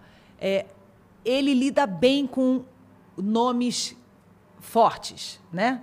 Então ele lida bem com o Gabigol, você vê, ele pegou Sim. um Gabigol Gabigol era o jogador protagonista do Flamengo, o artilheiro, o Gabigol, né? Gabigol, Gabigol. Ele conseguiu convencer o Gabigol que ele ia ser o Gabi Passe. Que ele ia ser o Gabi Passe. E ele botou e ele fez... o Pedro na seleção brasileira. É. Quem botou o Pedro na seleção brasileira se chama Dorival Júnior e Gabigol. E o, é. Ga... e, o, e o Gabigol fez isso amarradão. O Gabigol abriu mão de poder estar numa Copa do Mundo Exato. e do protagonismo no Flamengo. Quem convenceu a ele foi o Dorival Júnior. E parece que foi amarradão, né? Tipo, Não, a impressão que dá. Amarradão. Tá tudo certo. Tá curtindo de montão as férias, tá feliz da vida. Então, assim, e, e deu parabéns pro Pedro e sempre serviu o Pedro, não tem problema nenhum. Ah, maturidade do Gabigol? Maturidade do Gabigol. Lógico. Mas não tem um tem trabalho, um trabalho do técnico? Pô, de chegar e conversar com o cara e fazer isso com ele? Então, Pô, assim. Fala, eu fico toda arrepiada. É, então. Mas não é verdade? Não é verdade? É verdade. Então, assim, então ele tem um talento de observar os meninos novos, ele tem um talento em administrar nomes né, importantes e pesados do futebol, e ele tem, que, ele tem que ter. Ele tem que saber administrar Pô, um Vidal, o Neymar, um o Rodrigo, chegou, né? o Vini Júnior, o que vem por aí que a gente não sabe, né? Então assim, eu acho que o por que não o Dorival como técnico da seleção brasileira? Por que não?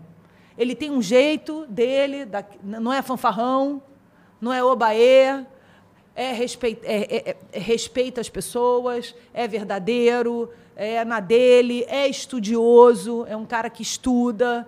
É, então, por que não Dorival Júnior? E segue um pouco a, linha, a linha do Tite nesse sentido, né? De ser um cara dedicado ao trabalho, né? Dedicado tipo, ao né? trabalho, tá lá, super dedicado, cara. Então, por que não pode ser credencial? É ele acabou de fazer agora, né? Não credenciou? Eu acho que um cara que é. pega um Flamengo é. desse jeito, faz um isso com o Gabigol, o Pedro tá aqui na seleção brasileira, ganha uma Libertadores. Everton Ribeiro ganha tá uma na seleção. Everton Ribeiro tá na seleção. Então, assim, ah, não, mas os jogadores. Claro, os jogadores estão aqui porque eles merecem. Mas eles também estão aqui porque eles foram muito bem com nos certeza. seus clubes. Né? Senão o Everton não estaria aqui. É não é verdade? Senão eu, o, o, o, o Ribeiro Everton Ribeiro não estaria aqui, senão nenhum desses jogadores estaria aqui. O Paquetá não estaria aqui, não é verdade? Sim. É, concordo, concordo. Eu, eu não sei, eu, eu acho que é um, nome, eu, eu, eu, eu, é um nome para mim. Assim, Maneiro. É um, o Dorival é um nome para mim. Mas eu acho que a CBF está aberta para todo tipo de escolha. Acho que ela não está fechada com um técnico. É, ah, esse técnico que ser brasileiro. Está meio cedo para isso. Tá né? Eu também acho. Vamos é. ter que acabar a Copa. Uma é. coisa de cada vez. Pois Por isso que eu acho que o resultado dessa Copa vai fazer, vai é, não não é predominantemente, entendeu? Não vai interferir predominantemente, mas eu acho que que, que vai, vai mostrar um caminho, é, vai é, mostrar um caminho aí. Ô, ô Greta, por falar em particularidades dessa Copa, né? Assim, tá um pouco estranha essa Copa, assim, eu acho, porque os jornalistas eles não estão tão corneteiros, né? Então estão tendo que achar pelo em ovo. Ah, é o bife de, de banhado a ouro. Ah, é o gato da coletiva, não sei o quê. Você não está achando que assim a, a, empresa está mansinha assim com a seleção? Eu é acho que hoje em que dia, quer? não, eu acho que hoje em dia está tão você tem é, é, tanta gente cobrindo, né? De, de da Rússia para cá, é, é, muita gente, são muitos canais. Sabe? Então você tem não só. Os caras de internet. Né? Então, isso que eu ia falar. Você tem as pessoas internet. da internet, que já é uma outra pegada, é um outro jeito de cobrir, é uma outra visão né? um outro jeito de se fazer. É, aí tem a TV aberta, que a gente já conhece, que é a clássica, aí você tem a TV fechada, aí você tem os influenciadores. Por exemplo, eu nessa Copa, eu estou fazendo o Jornal da Band no dia do, dos Jogos do Brasil, ali como, como apresentadora, como âncora, junto com Elia, no dia dos Jogos do Brasil eu faço o Jornal da Band. E o Show do Esporte, que é o programa que eu já faço né, todo domingo. O resto eu estou como influenciadora digital. É o meu olhar nisso aqui. Maneiro. É só isso aqui. Tudo que eu fiz até hoje é isso aqui. Então, aquele lance do filho do Paquetá, que virou uma grande discussão, foi eu que fiz. Eu estava lá no treino, cheguei antes, fiquei olhando aquele negócio, achei fofo demais e defendo, sempre defendi as famílias, sempre, antes da Copa da Rússia, antes de tudo, eu sempre defendi as famílias. Acho que família não atrapalha em porcaria nenhuma, pelo contrário, ajuda. obviamente, a família que ajuda, é. né? Não pode ser a, a família que atrapalha, a família que ajuda. não é verdade? A família que ajuda, ajuda. É, a família é, que ajuda. A família que atrapalha. É, não pode, exatamente, atrapalha, não pode. A família que atrapalha não pode. Estou brincando. Mas, é, então, assim, eu, é isso aqui, é o, meu, é o meu olhar mesmo, literalmente. Então, o Vini Júnior, eu estava ali, o irmão do Vini Júnior, quando o Vini Júnior fez um gol, você tem que saber o contexto. Aí eu olhei e falei, cara que coisa mais linda. Eu comecei a chorar vendo aquilo, entendeu? Então eu fiquei filmando tudo. E eu falei, vai falar com ele. Eu falei, puta, mas eu não vou falar com ele. Não, vai, é óbvio que você vai falar com ele. E aí eu desci a arquibancada, que estava muito próxima. Desci a arquibancada, mas eu fiquei. Tanto que tem eu perguntando, eu posso falar com você? Eu posso fazer umas perguntas para você? Pode, ele com as lágrimas caindo, sabe? Então é o meu olhar, é o, é o que eu estou ali vendo, né? Então é uma forma diferente de se fazer. Para mim é novidade. Eu nunca fiz isso só com isso aqui. Quer dizer, nunca fiz. Nunca fiz numa Copa do Mundo, porque na Olimpíada de Tóquio. Você fez exatamente eu isso. Eu fiz exatamente isso. Mas ali eu estava com o time Brasil. Então as coisas aconteciam, eu estava exatamente onde as coisas aconteciam. Aqui eu não estou onde as coisas acontecem. Eu tenho que ir atrás delas. Então, para mim, é, é um desafio. Então, é uma, é uma maneira nova, não só para mim, mas que eu vejo nas coletivas, que eu vejo nessa cobertura dos jornalistas é, para a seleção e para todas as outras seleções. Então, acho que tem muita coisa nova acontecendo. O próprio Casemiro, se você parar para pensar né, que um streamer está passando os jogos da Copa. Revolucionário. É revolucionário isso. Total. Né? Eu não estou dizendo se é bom, se é ruim. Tem gente que gosta, tem gente que não gosta. O fato de eu não estou aqui julgando, mas o fato disso estar acontecendo é uma é uma forma diferente, é uma novidade. O por que, que isso está acontecendo, né?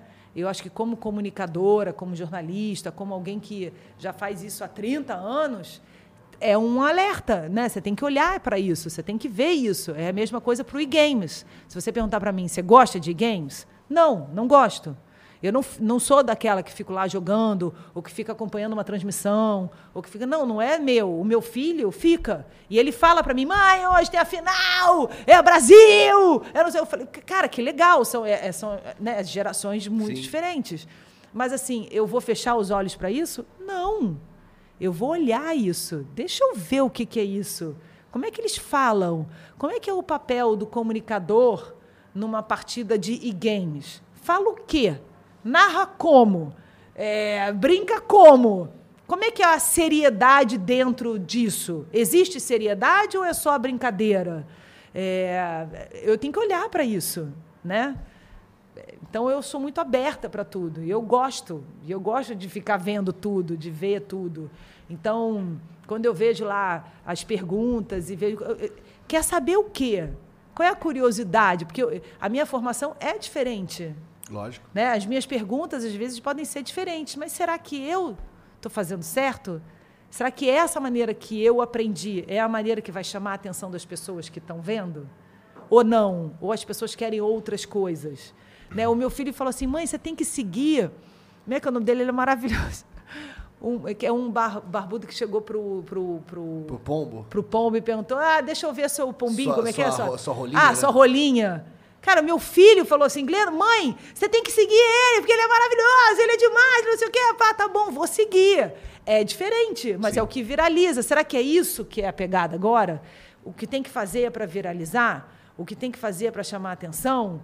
É, eu, como comunicadora, tenho que estar aberta para essas coisas. Eu não posso chegar e dizer isso não, ah, isso não se faz, isso não é jornalismo, isso não é. Não,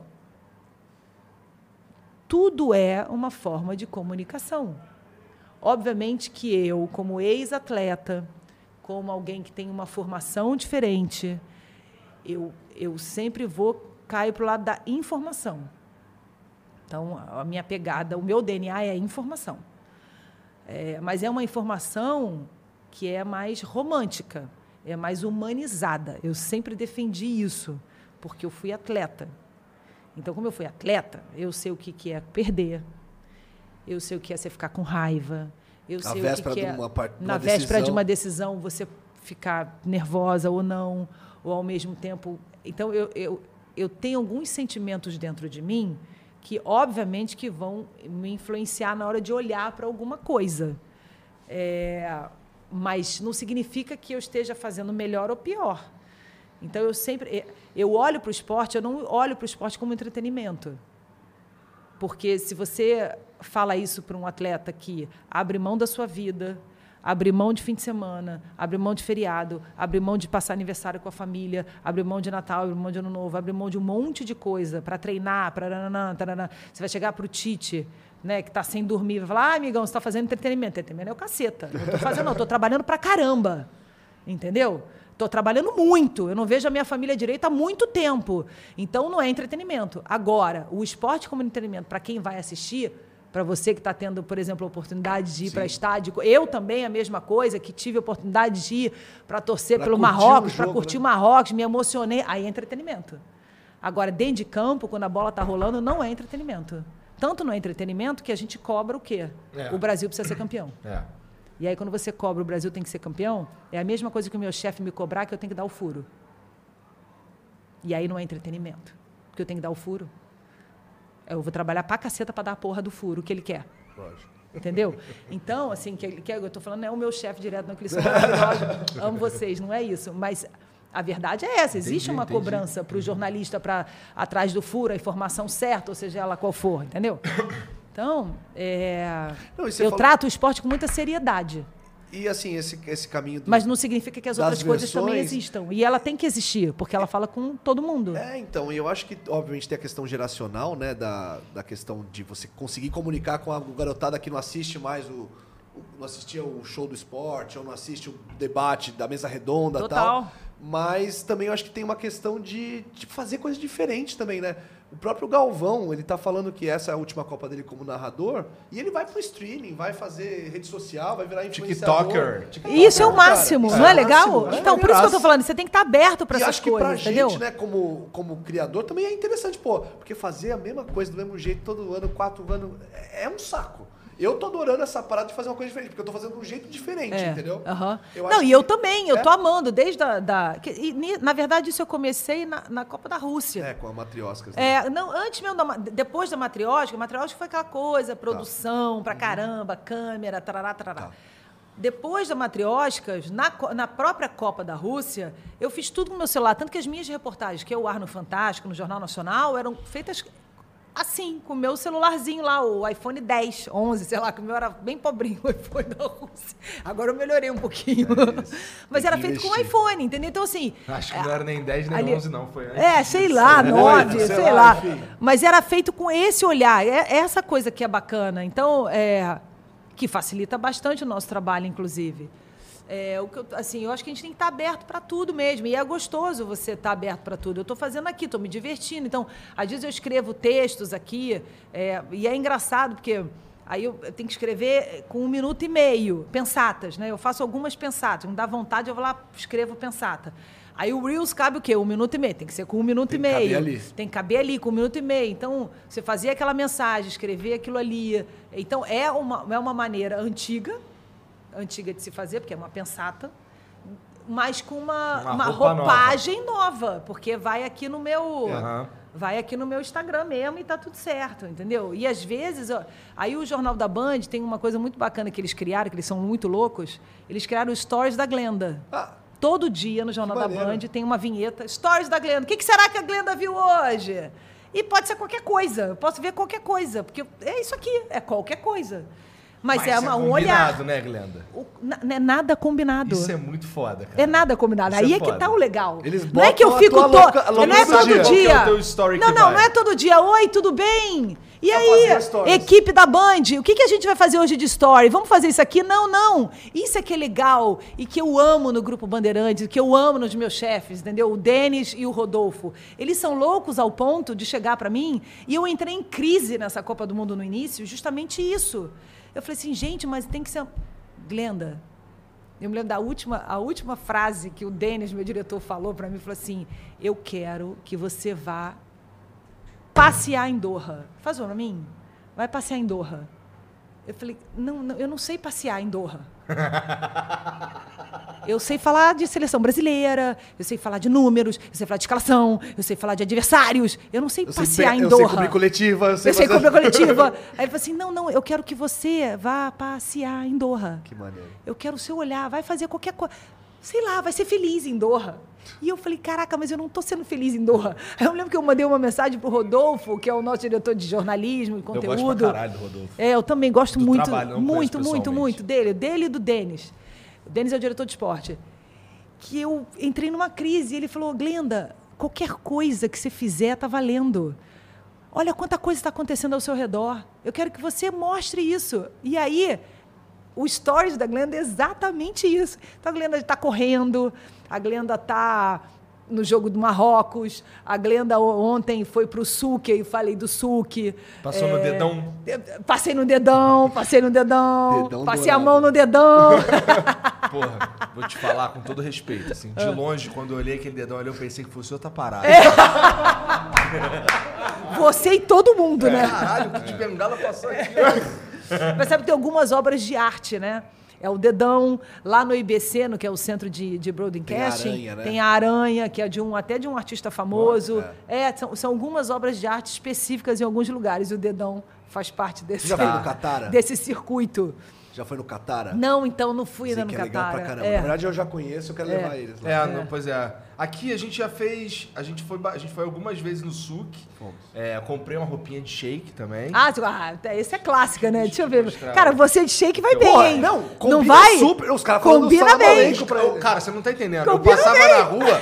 Os caras, todo mundo manda o salam aleikum pra mim, mano. É, salam aleikum. os caras, cara, salam aleikum. É. Cara, salam aleikum, Esse é local, é. Esse, é, esse é local, esse é local. Esse é local, exatamente. Agora tem que ter relógio de ouro. Cadê teu relógio de ouro? Caraca! Jesus, é igual! Olha isso aqui. Caraca, tô chocada. Né? é muito igual. Galera, é muito igual, cara. É? É muito. É o Shake Jalim. É, esse daí é o Jalim. Caraca, é muito bom. Não, e detalhe, né? Você não pode ficar todo de branco, né? Você sabe? Eu não sei. É, então, o todo de branco, com esse com, um véu de com, branco, com, eu não sei como é, é o nome branco. disso, o lenço branco. O todo de branco é Catari, é da família. Ah, tá. E você sabe que isso é uma coisa que eu queria entender. É, né? eu sabia por quê. É, o, o, todo de branco é Catari. É Catari, Catari, Catari 100% Catari, mãe e pai. Tem esse aqui olhando para o sol. Esse aí são, é o que não é Qatari. Então, os Entendi. sauditas estavam muito assim, né? Entendi. Os sauditas estavam assim. Mas, eu, eu, eu, acho mais bonito esse lenço com vermelho. Eu é. entrei no mercado, o cara da, da porta do mercado Salam aleikum. É, mas e eu me sentindo mais importante, andando é. sério, pá. Não, aleikum salam, irmão. com o irmão no final, irmão? Mandou irmão no final? Ah, irmão. É, se eu falar irmão, ele não vai entender mesmo, eu posso até falar, foda-se. Mas tem que ter o um relógio, né? Aqui ele já tem duas coisas, né? Relógio, é, relógio e carro.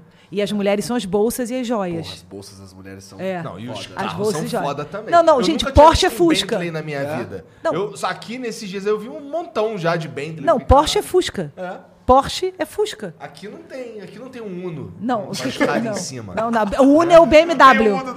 o, o BMW é o Uno. O BMW é o Uno, o Porsche é Fusca. E aí você sobe de categoria para Maserati, é. Ferrari, é. Bentley, aí é outra, outra categoria. Mas ontem nós andamos no carro de patrão, né? Cara, ontem Ontem, é o, o, Comitê Supremo Organizador da Copa do Mundo. Pô, mas vocês são muito chiques. Comitê Supremo. É Supremo o Não, não, então, é, é, o, é o top do é, top. É não tem nada ali. Porra, é o top, nada. Aí, aí, aí, só que, aí só o Emir, que todo mundo bate palma é, quando ele chega no estádio. Dele pra tudo quanto é lugar. Tudo né? que é lugar. Tudo que é lugar. Eles convidaram a gente pra ir no, no Arcade, é o nome do Isso, evento. Né? Ah, o Arcade, festival. É, que, que de música eletrônica. Que é o Alok tocando. Aí fomos lá curtir o evento.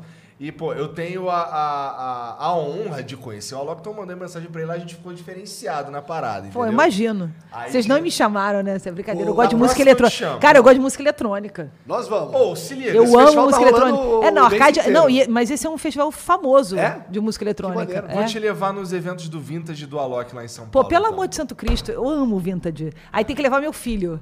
Porque o meu filho passou pro meu filho essa parada aí é. agora. É, passou para ele, lógico, música eletrônica, ele fica escutando a mãe com música é eletrônica. Mas o Vintage para mim. O Vintage que fez a cara, nossa musiquinha de abertura, não, o Vintage. Alok, fez, o Alok maravilhoso. A Alok é, é Alok, é, né? o quarto melhor DJ do mundo. Então, mas o cara, o Vintage, para quem gosta de música eletrônica, Raiz, eu, eu gosto de Deep House, né? Oh. É Deep House. é, eu adoro. Então tá bom, então tá combinado. Você pode me levar. Eu vou pegar o teu contato Coitado do Bruno. Bruno, amor! Coitadinho.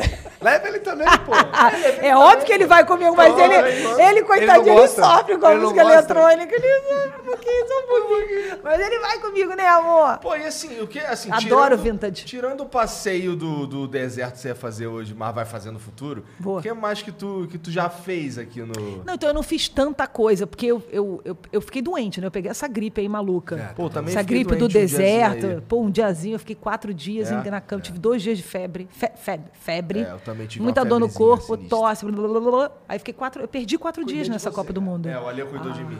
Cara. Deu um monte de remédio e eu fiquei dormindinho coberto lá, sobrevivi. Viu, Mariana? Tô cuidando bem do seu marido. Tá vendo, Mariana? então, mas aí tu, mas tu chegou então, que dia? Eu cheguei dia 19. Ah, mesmo dia, dia que a gente. É, aí já Bom, comecei a trabalhar. Aí eu, né? fui, né? fui, fui. Mas aí, no segundo, tanto que no segundo jogo do Brasil eu não fui. Tava doente. Porque eu tava doente.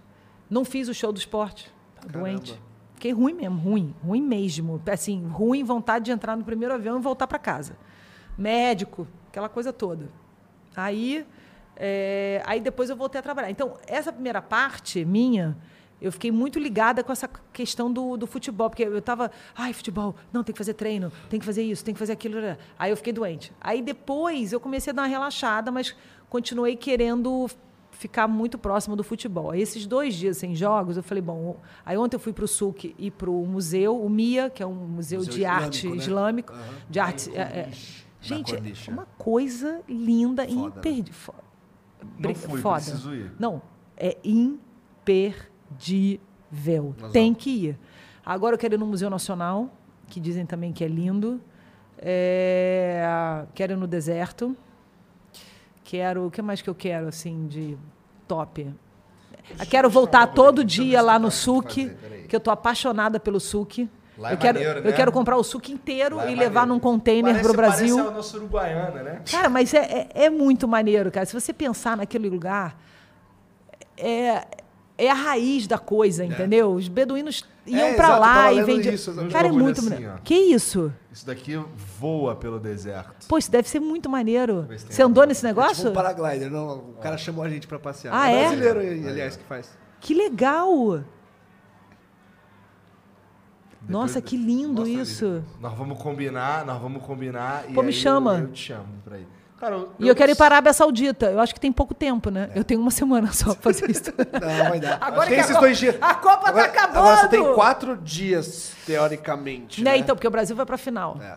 É, eu não tenho medo nem da Holanda nem da Argentina. É então a gente vai para a final. Boa. Então eu vou ter quarta, quinta, sexta e sábado. Tá bom. É. acho que dá tempo de fazer bastante é, coisa. Eu, é, eu quero ir para Meca. Aí, ele, ele é, ele Quatro horas. É rápido, assim. então, de manhã, de manhã, de manhã eu vou para o Museu Nacional, à tarde vou para o deserto, volto. Aí no dia seguinte vou para a Arábia Saudita. Isso você conseguir E volto no dia seguinte. Cedo, né? Ah, não, mas aí a gente dá aquela virada básica, tá tudo certo. O que, que vai fazer? Não tem muito jeito. Põe o fone e fica lá. O negócio é que eu não tô correndo. Quer dizer, hoje eu corria. Eu é, então, correr dois dias. Eu queria te perguntar, Glenda, é assim, né? Muito se falou dessa Copa, né? De questões é. do país, claro. tal, não sei o é. quê. Você... Eu cheguei aqui achando que é, a gente estava querendo fazer um bolão que, que, que quem ia ser preso primeiro. tempo ia levar para alguém ser preso é. aqui, né? E, e para você assim, né?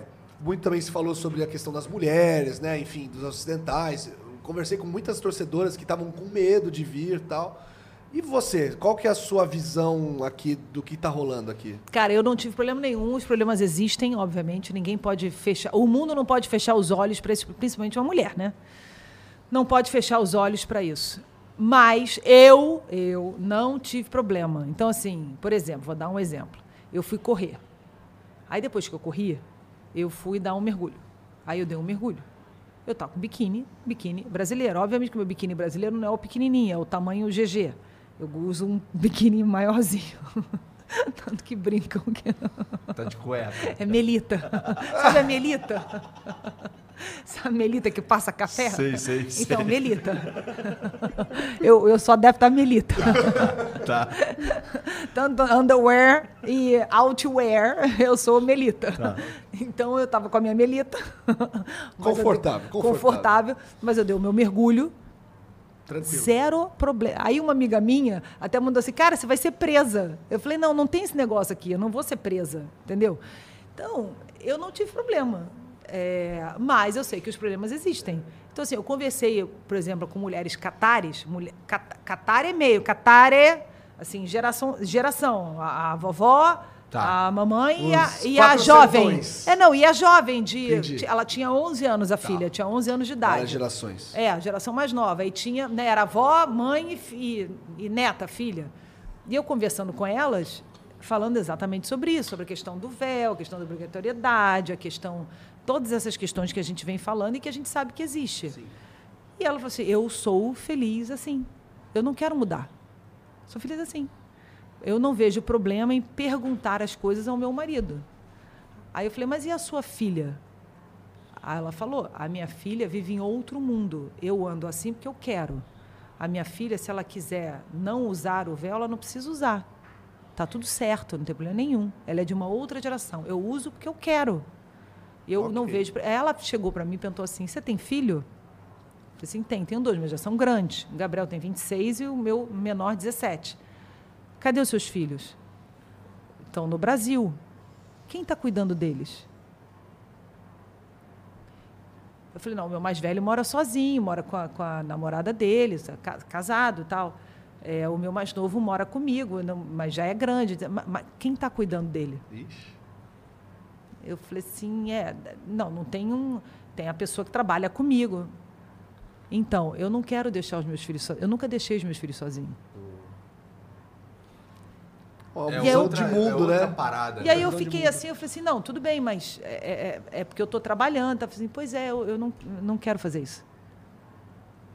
E, e aí pronto, acabou. E pronto, e acabou. E ela está feliz assim. E ela está feliz assim. Então eu acho que é, como é que eu volto para casa, né? Eu, eu né, sou uma mulher, eu fui uma menina criada com total independência. Aliás, eu fui uma menina criada por duas mulheres que me incentivavam a ser independente emocionalmente, independente, independente financeiramente. A minha avó foi uma mulher à frente do tempo, porque ela trabalhava na década de 30, 40, ela que comprou o apartamento onde eles moravam, onde meus avós moravam, é, e a minha avó assim sempre me incentivou a isso. Eu me considero uma mulher livre, uma mulher protagonista da minha vida, eu que tomei as minhas decisões até hoje, é, independente emocionalmente, independente financeiramente. É, mas eu não posso olhar para o outro, para a outra, com a minha bagagem apenas. Eu sei o que é ser isso, eu tive escolha. É, mas a partir do momento que a outra está feliz com a escolha dela, com as e assim, e aí algumas algumas meninas, amigas, mulheres amigas minhas, falam assim: "Não, Glenda, ela não teve escolha, ela teve que ser assim". Mas ela está feliz. Se ela pedir ajuda, se ela se ela não estiver feliz, se ela precisar de ajuda. Como as mulheres qualquer... do Irã estão fazendo. É, como né? as mulheres do Irã fizeram aqui. Uhum. Aí é outra história. O mundo precisa estar sempre atento. A gente tá, tem que estar sempre atento para tudo. Né? Nenhum tipo de violência é permitida, principalmente contra a mulher. Mas eu tomei uma lição de moral. E em nenhum momento eu vi essa mulher é, infeliz. Ou então olhando para mim é, é, com aquele olhar tipo, cara, me ajuda porque eu quero ser igual a você. Não, ela não quer ser igual a mim. Entendeu? É, é muito Entendi. tênue isso, assim. É, eu espero que eu, eu espero que as mulheres não me entendam é mal claro. o que eu estou falando, porque eu, eu não tô, eu sou contra é, radicalmente a violência. Eu sou contra, mas assim, claro. se a gente a gente tem que olhar para o Brasil também, onde é um dos, um dos países, um dos países que mais matam mulher. O feminicídio acontece a cada cinco minutos no, no Brasil. Onde, mulher, uma mulher é, um é morta. Livre, né? Quantas mulheres apanham dos seus maridos que chegam bêbados em casa? A gente tem que olhar para essas mulheres também, entendeu? Então, a gente tem que olhar para o mundo. É óbvio que a gente tem que olhar para o mundo. Qualquer, é, é, a gente, é, nós que temos é, mais liberdade, mais aceitação e a gente olha para o outro com mais generosidade, com mais empatia, Cabe a nós a mostrar ao mundo que a liberdade ela tem que ser para todos. Só que a liberdade para todos não é dentro só da minha visão do que é liberdade.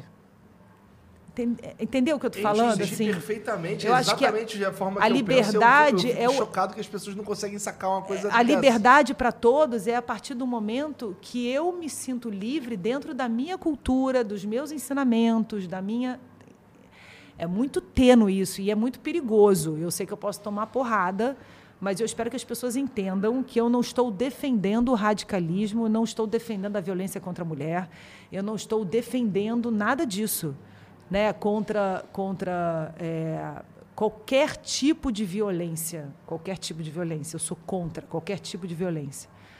Mas eu não posso querer impor aquilo que a minha cultura me permitiu ser uma mulher livre, uma mulher protagonista, uma mulher independente. Os meus pais e o país onde eu nasci me permitiram isso. E eu exerci o meu direito como mulher livre e protagonista da minha vida. E aqui no Catar tá longe de ser também esse, pelo menos pelo que eu percebi aí, claro, estou aqui há pouquíssimo tempo e tal, mas não me parece ser ter toda essa opressão que pintaram pra gente que haveria. Eu não sei se eu tô dentro de um evento. É, é, verdade. Eu não sei o dia a dia como é que é. O que eu estou falando quando, se aqui. quando acabar a Copa, se vai ser. Exatamente. É, assim, o que eu estou dizendo é que eu tive uma experiência que me fez olhar de uma outra forma. Foi a minha experiência. Foi a minha experiência de conversar. Foi a minha experiência de estar ali vendo. É, é,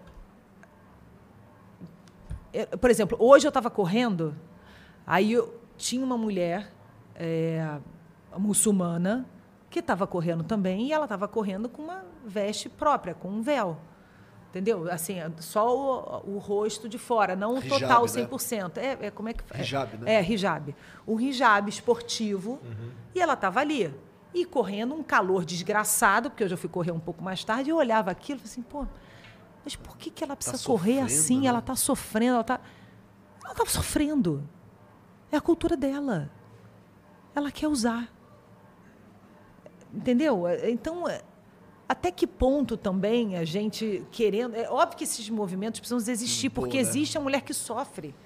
Existe a mulher que é perseguida, existe a mulher que não tem voz, existe a mulher que não teve chance de experimentar outras coisas, existe a violência, existe tudo isso no mundo inteiro, inclusive no nosso país também, né?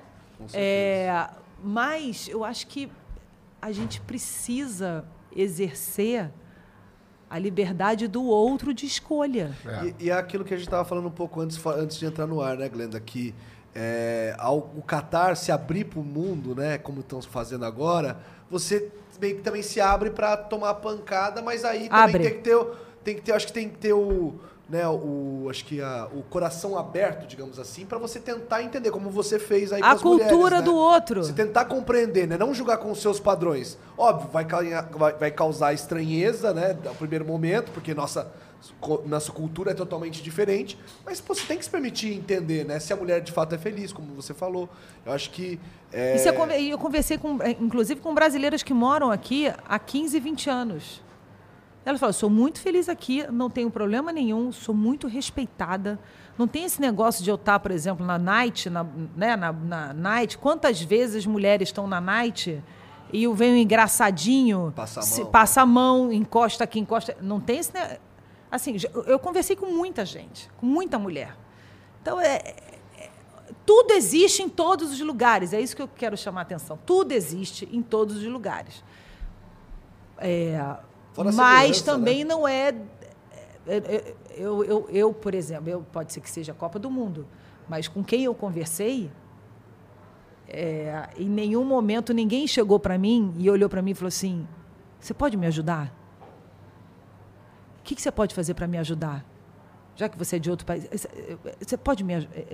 Eu não vi nenhum olhar desse para mim, entendeu? Ou em, na minha direção. Eu não passei por isso. Uhum. É, Agora, também não fui no jogo do Irã. Né? A Domitila teve outra experiência é. com as mulheres do Irã. Né? Então, assim, isso existe? Existe. Acontece, acontece. Infelizmente. Como acontece no nosso país também. O feminicídio é, lá é gravíssimo. Sim. É, é, é, a, a, violência contra a mulher é enorme. E eu não falo só em todas as classes sociais. Né? Já já, a gente sabe de casos de mulheres, ah, a classe social melhor que toma porrada no marido. Também. E fica tá toda roxa. É. Né? Então, assim, isso acontece também no Brasil e acontece em qualquer lugar do mundo. E a torcida, Glenda, assim, qual que é a torcida que te mais chamou a atenção aí, cruzando aí? Porque como a gente falou, tem muito argentino, tinha muito mexicano, agora tem menos tal. Cara, a torcida do México é muito engraçada, é né? Muito engraçado. Os caras são muito engraçados. tudo divertido. Vários adereços Os caras são muito engraçados, cara. Cara chega de... de Luta é. livre, né? Os caras são muito engraçados. O mexicano é muito engraçado. É. Muito engraçado. E consciente também. A gente conversou com os mexicanos, eles sabiam o que, o que, a, a é. seleção mexicana era capaz e é. tal. É, tudo é festa. E tudo é festa. tudo é tequila. Tá, Viva a tequila! Tá a tequila de. Ai, meu Deus, será que eu já tô tomando muita porrada por aí? Ai, eu morro de medo de falar desses assuntos, minha Nossa Senhora. Vamos ver aqui as mensagens que tem pra gente. Oh. Ó, o Tovski BR mandou aqui, ó. Oh. Salve, salve família. Tá muito foda acompanhar a Copa pelo Flow Sport Clube. Parabéns pra geral. Glenda, hum. o que você tem a dizer aos sommeliers de futebol ah. que querem robotizar o esporte? O sommelier de futebol, é. porque foi minha coluna no Estadão, né? Ah, é? Eu usei essa palavra, sommelier de futebol que querem gourmetizar exatamente é. o futebol. É... Cara, é chatão, né, é, gente? É, porra, Na boa, pelo amor de Deus. Pô, é chatão, mano. Zona 14. que coisa mais chata, gente. Não, não pode, pode isso, não pode aquilo, não pode dançar, não pode, não pode. Porra, coisa mais chata. Eu tenho muita preguiça. Porra, não pode dominar a bola de letra, não pode dar Não, um não pode nada, não pode nada. Não pode, não, pode, não pode comemorar, não pode, não pode tirar a camisa. Já acho não absurdo pode, não poder também, tirar a camisa. Eu também acho. Cara, um negócio enlouquecedor. Você fazer um gol numa Copa do Mundo, o estádio inteiro pula. Você tira, uá, gira a camisa igual o torcedor. Imagina que loucura que é. Tudo bem, gente. Tá, tá, tá legal. Não pode tirar a camisa, falta de respeito, patrocinador. Entendo. Até isso eu entendo. Agora, o resto. Pô, não poder Eu adorei é o Tite. Você viu o Tite hoje? Se tiver que dançar, eu vou dançar. Tudo bem que eu tô com o pescoço duro, eu tenho que treinar mais. Bota pescoço duro, né? Mas assim, eu tenho que treinar. Mas é verdade, cara. Deixa os caras dançarem, cara. Deixa ser feliz, sabe? Teve alguém, teve um jogador americano, um ex-jogador americano. O Alex Lalas. É, o, Ale, o Lalas, o, maravilhoso. O cabeludo, né? o cabeludo que falou exatamente isso. Assim, eu tenho pena das pessoas que não entendem isso. Tenho pena. Essa pessoa não tem alegria é, dentro né? dela, não tem amor dentro do coração, não tem nada, entendeu? E é mais ou menos isso mesmo. Acho que a gente tem que saber respeitar as culturas, respeitar o jeito dos jogadores, sabe? Tem que comemorar mesmo. Eu ia enlouquecer. Juro por Deus, se eu fizesse um gol porra. numa Copa do Mundo, eu, eu não sei o que eu ia fazer, um cara. gol pelo Flamengo no Campeonato Carioca. Eu já tava doidão. Foda-se. É. Caraca, imagina. É uma. Nossa, imagina fazer aquele gol do Richardson feinho, né? Aquele gol de Porra, bike. Porra. imagina. Não pode dançar, que não pode dançar, cara. É, que inveja. Cara, vou dançar e acabou. É, tudo, todo mundo acha que pode dizer alguma coisa. A verdade é que todo mundo fala o que quer e tá tudo certo. E tá bom também, entendeu? Quer criticar, pode criticar, é, e tá tudo certo. Aí, deixa a gente dançar. Fala aí, deixa a gente é. dançar e tá tudo certo. O podcast Três Irmãos mandou. Glenda, fim da Copa, Tite continua na seleção ou vai para algum time? Europa ou Brasil? Bom, ele já falou algumas vezes sobre esse tema, né? Cara, eu acho que. Eu não sei, acho que o Tite vai tirar um sabático, não é? é? Os Corinthians estão é. doidos para ele voltar. Né? É, Mas imagina. eu acho que ele tira um sabático. Eu acho que ele tira um sabático. Ele, tá, ele, já falou, inclusive. Ele tá exausto, cara. Ele tá exausto. Olha lá. Olha lá, corintiano. Se ele quiser ir pro Mengão também, pode ir à é, vontade. Tá, é. Tamo junto. Já pensou? Do jeito que a, a, a, diretoria do Flamengo também é volúvel, né? Daqui a pouco chama o Tite aí. É. Deixa o, deixa o Vitor Pereira na, é. no Carioca, aí perde o Carioca pro Fluminense e chama o Tite. Caralho. O João Gabi, 1995, mandou: Parabéns, Glenda. Sempre dando uma aula. Joãozinho, um beijo para você, João. Joãozinho tá em todas. Tá em todas. Disse tá em tudo quando falou que não podemos fechar os olhos para os e-games. Eu também falo isso. Quando eu falo de games, é mais da indústria de games, sabe? Mas torço pelo Brasil no competitivo. Não feche o olho para esportes eletrônicos. Não pode, a gente não pode fechar o olho para nada. Não, Comunicador não pode fechar o olho. Lá na Jonesse Arena, lá no, lá no Rio, né? O campeonato do CSGO. Não, o Eduardo Pô, ficou pirou. O Eduardo, meu filho, Major, ficou né? enlouquecido. Enlouquecido. É. Aliás, vi um projeto do Pacaembu aí lindo, né? Um novo Pacaembu. Sim. É, São Paulo vai ganhar uma, uma arena multiuso que é espetacular, que é o Pacaembu, o novo Pacaembu. Né? Que inclusive embaixo, um terço, um terço da arquibancada embaixo vai virar a maior arena, maior telão de games da América, Porra, da América Latina. Vai ser embaixo da. Um vai ser embaixo da arquibancada. Legal pra caramba. E aí vai ser embaixo da arquibancada, com aquele o telão, aí, né, embaixo da arquibancada, né, dentro as pessoas vão Sim. poder curtir. E no telão do lado de fora que vai irado. poder transmitir o que está passando lá dentro. Ou seja, imagina o Pacaembu lotado com e-games. Só no telão. Vai Porra, maneiríssimo. Então, é legal pra caramba. perto agora, vou curtir pra caralho. É, vamos ver se ele não vai ficar igual a mim com o ovo na mão, com barulho. é, vamos virar, vou virar a senhorinha do Pacaembu, né? É, a tiazinha é, aqui a tiazinha do O podcast Três Irmãos mandou mais uma. Glenda, qual foi o momento mais difícil da sua vida? Foi no esporte, na TV, na vida pessoal? Até desculpe pela pergunta bad vibes. Bad vibe, não. Mas é que você é tão reluzente que parece que nunca teve momento difícil. Você Porra. é uma mulher maravilhosa. Muito obrigada. É, momento difícil. Eu acho que o momento mais difícil da minha vida foi quando eu perdi minha mãe. Parece um momento bem difícil. É, que minha mãe morreu, assim, porque ela, ela morreu em seis meses de câncer. E eu estava grávida do Gabriel. Então, quando eu descobri, quando eu descobri o câncer dela, logo depois eu descobri que eu estava grávida. Só que eu tinha 19 anos, sei lá, 18, 19, 19. E, e a minha mãe era muito importante para mim. Assim, era o pilar da família, era a pessoa que me dava conselho, a gente era muito amiga. E, então, assim, e ao mesmo tempo eu vi morte e vida, sabe? Então, a minha mãe estava morrendo e o meu filho estava crescendo. A minha mãe estava morrendo e meu filho mexendo na barriga. E eu sabia que ela não ia ficar viva até o nascimento dele. E o sonho dela era ser avó. Então, assim, para mim ali foi, foi muito difícil lidar com aquilo com 19 anos e é, eu me senti muito sozinha, assim, sabe? Então, acho que foi o momento mais difícil da minha vida foi quando eu perdi a minha mãe. Isso já tem tempo, hein? Né? O, Gabriel, o Gabriel tem 26 anos, já fazia 27, já, tinha já parado, tem 27 anos. Você já tinha parado com o bodyboard? Não? Já, já tinha parado com o bodyboard, já. É, na verdade, eu já eu já estava trabalhando na já TV. na TV, né? Ah, é? É. Foi quando eu, eu saí, eu dei um tempo na TV que fui morar nos Estados Unidos. Uhum. O Gabriel é americano. Olha só. É, porque eu, eu entrei em parafuso. Então, eu, eu entrei em trabalho de parto com seis, seis meses de gestação.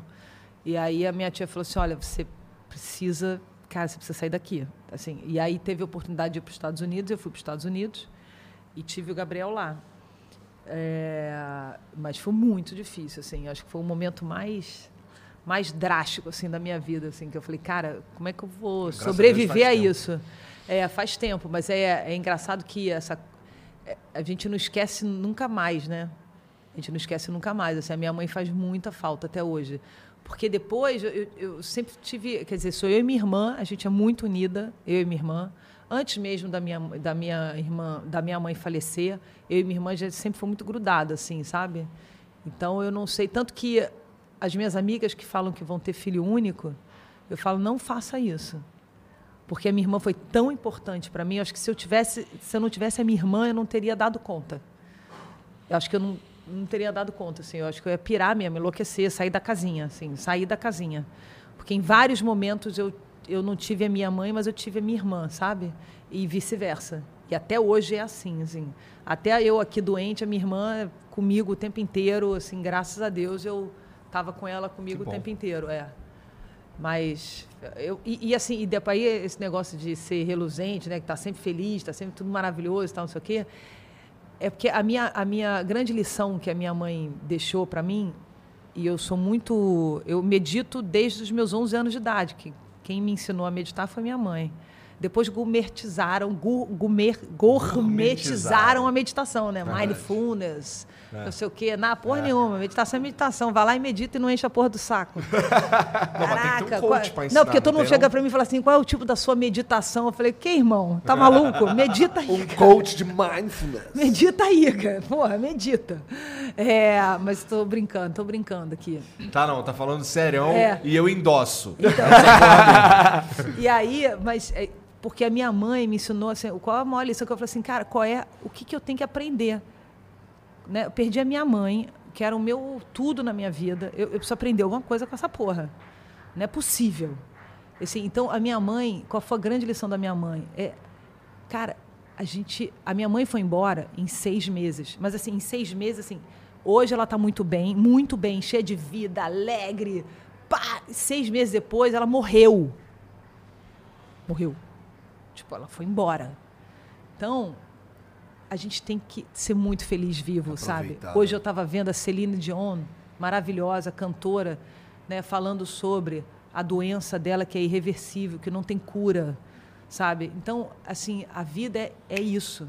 A gente está aqui, eu posso ir embora e amanhã eu não estou mais aqui. Pode ser a minha última entrevista.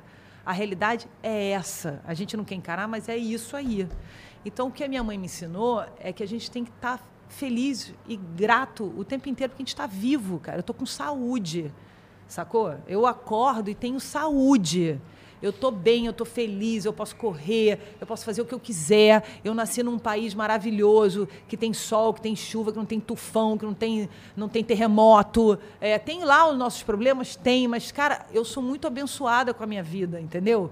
É, querendo ou não, cara, eu sempre tive emprego, sempre pude trabalhar, criei meus filhos, é, Bruno maravilhoso, amor da minha vida. Então, assim, tá, tá tudo certo, a minha irmã com saúde. Então, a minha mãe me ensinou que todo dia é uma chance da gente ser feliz, que a gente pode agradecer, que a gente pode contemplar, que a gente pode ajudar o outro, sabe? A gente está aqui para isso.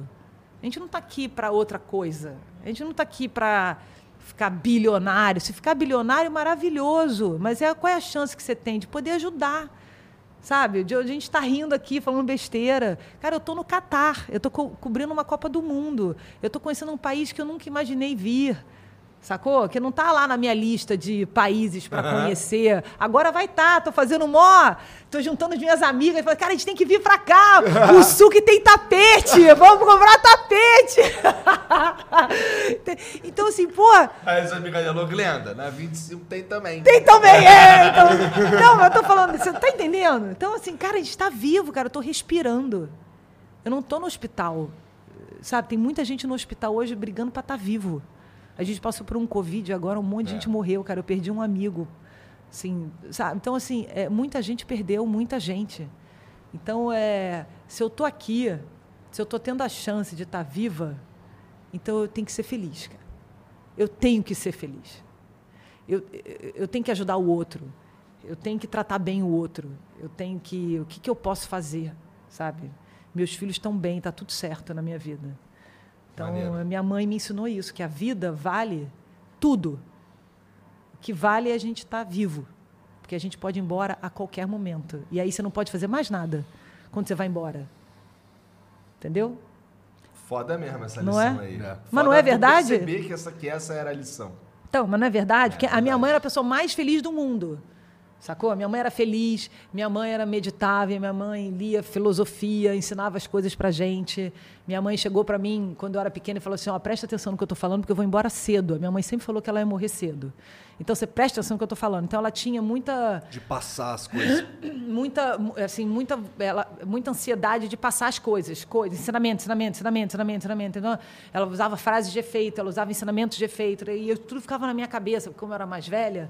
Então tudo ficava na minha cabeça. Então ela me ensinou a meditar, porque eu era atleta. Isso aqui é importante para você, porque tem que fazer isso, tem que fazer aquilo, você tem que sentir a sua respiração, você tem que estar conectada com o espírito, com a alma, com não sei o quê. Minha mãe fazia mapa astral. Então eu tenho meu mapa astral desde que eu tenho oito anos de idade. Pô, eu tenho 48, faz tempo que eu tenho mapa astral. Quando não se falava em mapa astral. Ana Maria Ribeiro foi uma das grandes astrólogas desse país. É, enfim, então, tinha um lado espiritual muito forte lá em casa, que era por causa da minha mãe. É, e aí, ela foi embora. E foram, foram anos muito difíceis, porque primeiro eu perdi o meu avô, que eu tinha uma conexão enorme. Dois anos depois eu perdi a minha mãe. E dois anos depois eu perdi a minha avó. Assassinada Nossa, em casa. Caralho. É, então, foi, então foram anos, foi uma década, a década de 90 para mim foi uma década muito forte, muito forte, que eu tinha uma família linda, maravilhosa, castelo encantado da, da, da princesa. Da princesa. Eu era princesa, eu e minha irmã, e em nove anos, sei lá, oito anos, dois, quatro, seis, em seis anos, eu perdi tudo. O castelo fez assim, blá, blá, blá, E aí eu falei assim, cara, a vida real é isso aqui. Olha a vida real como é que é. E eu só tinha minha irmã. Então a gente brinca, eu e minha irmã, a gente brinca, nossa família é gigantesca. Sou eu, ela e meus filhos. Agora o Bruno, né, amor? É minha cunhada, minha sogra, enfim. Mas, é... e aí, o que, que é isso? Qual é o valor de tudo? É você estar tá vivo. Como é que eu vou desperdiçar essa chance que eu tenho de estar viva? É. Você tem que ser feliz. Você tem que curtir o que você está fazendo. Eu tô, tá, tô aqui amarradona. A gente está aqui agora. Eu estou aqui agora. Sei lá o que eu vou fazer depois. Mas estou aqui agora, estamos conversando, estamos rindo, estamos falando sobre vida, falando sobre seleção brasileira, futebol, um país novo, cultura nova, experiências. Não é maneiro? É. Daqui a pouco, sei lá o que eu vou estar tá fazendo. Eu sei, você vai estar no restaurante chique. Não, não sei lá se vou estar em restaurante chique, eu nem sei, vou mandar vendo. Agora não, agora eu vou dormir. Nove e meia. Eu sou velha. Eu vou pra cá dormir. Ô, Glenda, por favor. a última. Só, só deixa eu fazer uma pergunta. É, qual que é o esporte favorito da Glenda agora, assim? Já que você falou de Porra, agora novas. é futebol, né? Agora eu tô na Copa não, do não, Mundo. Não, sim, mas assim, de praticar. Ah, não, praticar? É. O que, que você está fazendo? Porque você foi atleta. Cara, praticar. Aí. Engraçado, eu não estou praticando esporte. É? Meu esporte meu esporte está sendo corrida. Corrida. É, depois que eu saí do Rio, assim, eu não estou praticando muito esporte. Mas eu quero voltar a pedalar. É, mas São Paulo tem negócio do frio, né? Eu odeio frio. É. Então, cara, pedalar. Nossa, eu adoro frio. Vai pedalar quatro e meia da manhã, cinco da manhã. Então, tá então é muito frio, eu não gosto de pedalar no frio. Mas eu quero voltar a pedalar. Agora, verãozão, vou voltar a pedalar, então vou estar tá lá Boa. na pedalando em algum lugar ali na marginal, Ciclo, feliz da vida, né? Ciclofaixa marginal. É, pegar onda, infelizmente, pegar onda, né? Rio de Janeiro ou São Paulo para descer, mas para mim é mais difícil porque eu trabalho todo fim de semana. Aqui então, não tem onda, né? Aqui não tem onda. Não, se bem que em Dubai disseram que tem onda. Tem onda? É, que tem um lugar é? em Dubai que tem onda. Pô. Já me cantaram isso Maneiro. daí. É. é. Esses são os meus esportes mesmo, assim, que Entendi. eu faço. Beach tênis eu poderia jogar, mas eu não jogo. Quer dizer, já joguei beach tênis e tal, mas não Hardcore. É, eu não pratico, não é uma coisa que eu pratico em São Esse Paulo. aqui é praticante do esporte dos deuses. É. é. Qual é, o esporte dos deuses? É o tênis, óbvio. É o tênis, é. Ah, então. é, eu poderia jogar tênis, mas o eu... Ronaldo cara, Fenômeno tenho... joga, irmão. Tu tá, tá discordando do Ronaldo? Cara, não tenho paciência pra tênis. Porra, é demais. eu não entendo nada de tênis. Eu quero que você Tenho paciência tênis. pra tênis. Eu não a tenho paciência pra tênis. tênis, né? A Mari Brito. Ah, Mari! Você é amigo da Mari? É. Mari é irmã, né? É. Ela joga tênis. É, é, ela é demais, eu adoro. Sou apaixonada. Aliás, Mari, já te convidei pra gente jogar, bater uma bola. Mari Brito! Mari, Mari! É que a gente brinca, a gente fala quase todo dia, né? E vai assim, amor de minha vida! ela vai me matar, cara. Ela vai me matar agora. Amor de minha vida. Se com ela. De minha vida. vai me matar. Agora ela acabou a amizade. O João Gabi mandou a última aqui, ó. Ah. Glenda, uma dica de passeio falando em Qatar e Dubai, que seja, quando tiver aquela uma semana a mais, não deixe de ir no Ferrari World. Oh. O parque da Ferrari. Ah, e Dubai, não é Dubai? A montanha russa é mais rápida do mundo até Caraca, não é, não é Dubai? Acho, acho que é, é Abu Dhabi, né? É Abu Dhabi? Sei lá, não, eu vou procurar aqui. É, que não tem sei aceleração se de um Fórmula 1. É, tem aceleração. É, é, é, é, muito é. sinistro isso aí, cara. É porque, sabe porque ele, ele, ama, ele sabe que eu amo montanha-russa. Amo montanha-russa. É Abu Dhabi? Abu Dhabi? é. Então, eu amo montanha-russa. Amo de verdade. Ah, e tem um em Dubai também. Eu, cheguei agora para os meninos, foi muito engraçado. Cheguei assim, olha só, a gente não viaja, pandemia, a gente não viaja um mó tempão. Um mó tempão a gente não viaja, não sai de casa, não, beleza. Aí eu falei, para onde é que a gente vai vir agora? Vou sair de férias, a gente vai viajar. A gente vai viajar direito. Para onde é que vocês querem ir? Disney! Eu falei, ah, não, cara, vocês estão de sacanagem, cara. Você tem 27 anos na cara e você quer 17. Ver o Mickey, porra? Você quer Disney? Quero ir pra Disney, Montanha Russa, os parques lá. Falei, ah, então tá bom. Ah, leva pro Six Flags. Six é, Flags é, então, é então o Eduardo já foi no Six Flags. É. Falou, pô, mãe, a gente tem que ir lá no Six esse Flags. Esse tu nunca foi? Nunca fui. Porra, esse é maneiro. É, eu a, amo é Montanha né? Russa, Califórnia. É. Amo esse Montanha é Russa. Sabe que tem um parque de diversões aqui? Eu fui na Montanha Russa aqui. Ah! Tem um parque. Ah, é no shopping, não é? No não, não, é não, fora? não, é fora. Sabe aquela. Tem uma rua aqui que é a Rua Chique, ah. que é a. Tipo Oscar Freire. É, Oscar Freire, ah. que tem o Zuma, tem um restaurante mais chique. Tá. Ah. Aí atrás ali tem um parque de parque mesmo, Porra. parque, tem coisa ali alucinante. Tem o, tem o elevador que despenca, é que tem, tem um a montanha russa. Tu foi lá? Fui, pô. Tu, tem a montanha russazinha mais Tem a montanha russa, é, uh, tem, tem vídeo, tu fez vídeo, tu, é, tem. Tem um negócio, tem a cápsula assim, ó, que você entra na cápsula e ela roda assim, ó, fica lá em cima rodando. É alto tem, pra tem caramba. Um, tem um shopping aqui que tem uma área temática do Angry Birds. É, do Angry Birds. os caras é. colocam no estilingue e dá um tiro com você. Ah, então eu quero ir. Parece maneiro também, né? Que é, é o mesmo shopping gosto. que tem o bagulho de neve lá, de gelo. Ah, tem, tem também. Tem, eu tava vendo isso aí também. Tem, é tipo um trenózinho é, ali que você... É. Você... Whisky bunda. É, Dá pra fazer umas paradas maneiras aqui Dá. no Catar. A verdade é que no Catar, se tu tiver com grana, tu faz as paradas maneiras. Até bebe. Até bebe. Vocês realmente. Eu quero mais um chablis, tá? Antes vou de ir pegar, embora. Vou pegar, vou Por favor, tá? Porque agora eu vou dormir, assim. Muito obrigado. Quer dizer, eu vou chegar lá e. Lá, lá, lá, lá, lá, lá, lá, lá, lá, lá. Vai chegar mais animada, né? Lá, lá, lá, lá, lá, lá, lá, lá, lá, lá, lá, lá, lá.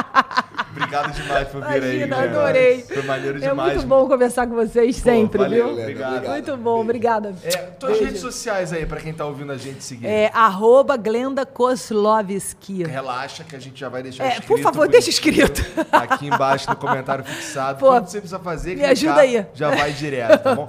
É que é pra quem tá só ouvindo. Aí que se você tá só ouvindo, irmão, aí tu vai ter que ir no Google. Vamos lá. Dá um Google. Vamos ver se eu sei. K-O-S... Errou. Ih! Cara, é você com viu? Z, é com Z. É com Z. K-O-Z-L-O-W. Lembra de Lewandowski. S-K... I. I. Muito bem. Não é com y, não é Cara, o Júlio César. Ah. Júlio César, nosso goleirão, ah. amigo, querido. Beijo para ele, para ele e pro Roberto Carlos. O Júlio César falando, é, é, soletrando o meu sobrenome, é de chorar de rir. De rir. Não, é, é, eu, botei, eu botei nos stories, eu vou pegar isso e vou virar, botar Repostar. no Reels, que ah. aí fica no. Reposta. Fica, é, a reposta.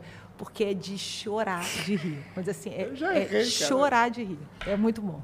É Obrigado, Glenda. Foi é. maneiro demais. Oh, adorei. Tu não tem um amigo, um amigo oculto, irmão? Ah, é, cara. Eu tenho que falar quem foi que eu tirei, cara. Quem que você tirou? Foi o Diguinho. Ih, rapaz. Mas ele ficou, bra ele ficou bravo? Então, sabe o que aconteceu? é, eu chamei o Danilo Gentili. Uhum. Aí o Danilo Gentili, da primeira vez que ele foi no Flow, ele levou quatro prima. Prima. Tá. Manja, prima. Manja. Então. Aí as primas ficaram apalpando nós, as advogadas. Olé, aquela parada que ali. Eles são tipo, muito engraçados. Cara, vai dar uma merda isso aqui. Minha mulher chegou com uma madeira desse tamanho. é. Aí, é brava, cara. Aí, aí dessa, a gente chamou ele de novo e falou assim: aí, pô, cara, sem prima dessa vez. Ele, não, tá tranquilo, vou levar prima não. Ok. Levou primo. Aí, cara, tava ele sentado de um lado e o Diguinho tava do meu lado. Uhum. Aí o Diguinho perguntou um bagulho qualquer pra ele, ele mandou uma mensagem: vou mandar aqui pros meus advogados. Eu, puta, não, tá de sacanagem dessa vez. Daqui a pouco chegou quatro maromba, tá ligado? O cara era Mr. Brasil, sei lá que porra. Homem picanha. Aí os caras os cara falando que ele, ó, Diguinho, ó, tu fica esperto, não, vamos te levar lá pra vara. Aí pegando é, é, é, esses cremes de passar no corpo, jogando Olha. no Diguinho, falando que tava muito calor, tirava a camisa e ficava roçando. Aí eu digo, o cara roçou o peru nas minhas costas aqui, cara. Ele ficou puto, mas ele ficou puto. Então o Diguinho foi o cara que eu tirei e ele vai abrir o presente que eu mandei para ele é, lá no canal dele hoje, ao vivo, tá? Então fica esperto aí no canal do Diguinho vai lá ver o que eu mandei pra o ele Diquinho, lá. O Diquinho não viu, vocês não mostraram aqui não o prédio, o, o sabe o Skyline, né? Skyline bonito. Aí tem um prédio que tem. eles chamam de camisinha, né? Tem, é lá perto é. onde a gente tá, né? É. Bom, tem, é. Um, tem um estádio é. também que parece não, outra coisa. Né? Então, mas aí foi muito engraçado que a gente tava no show do esporte, agora ah. domingo, Elia.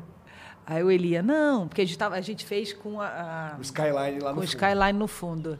Aí chegou uma hora que começou, de repente começou aquele show. Tem, toda noite tem um show de luzes, drones e etc. Tal. Aí começou o show, não sei o, que, o Elia começou a narrar a porcaria do show, né? Ah, porque acontece isso, acontece aquilo, agora o drone forma não sei o quê, blá, blá, blá, blá, blá.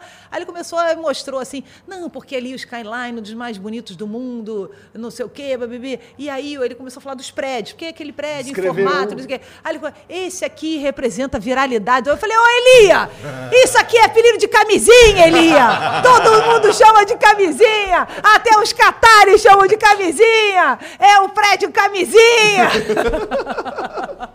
que parece a camisinha Aí ele, mesmo. Glenda, não, mas foi que viralidade, porra. É a camisinha, caceta. Mas parece a camisinha. Não, parece Ó, uma camisinha. Seguinte, sobre o ZESP, o CESP, na verdade, tem que. Só pra dar um toque aí. Ah, é? Mudou? É. Porque assim. Não, na verdade é, é que acho que são 5 mil cooperativas no Brasil e 18 milhões de cooperados. Então o meu número está defasado. É. Então é bem mais. Então tem muito mais gente em cooperativa do que, é isso aí. Do que tinha ali.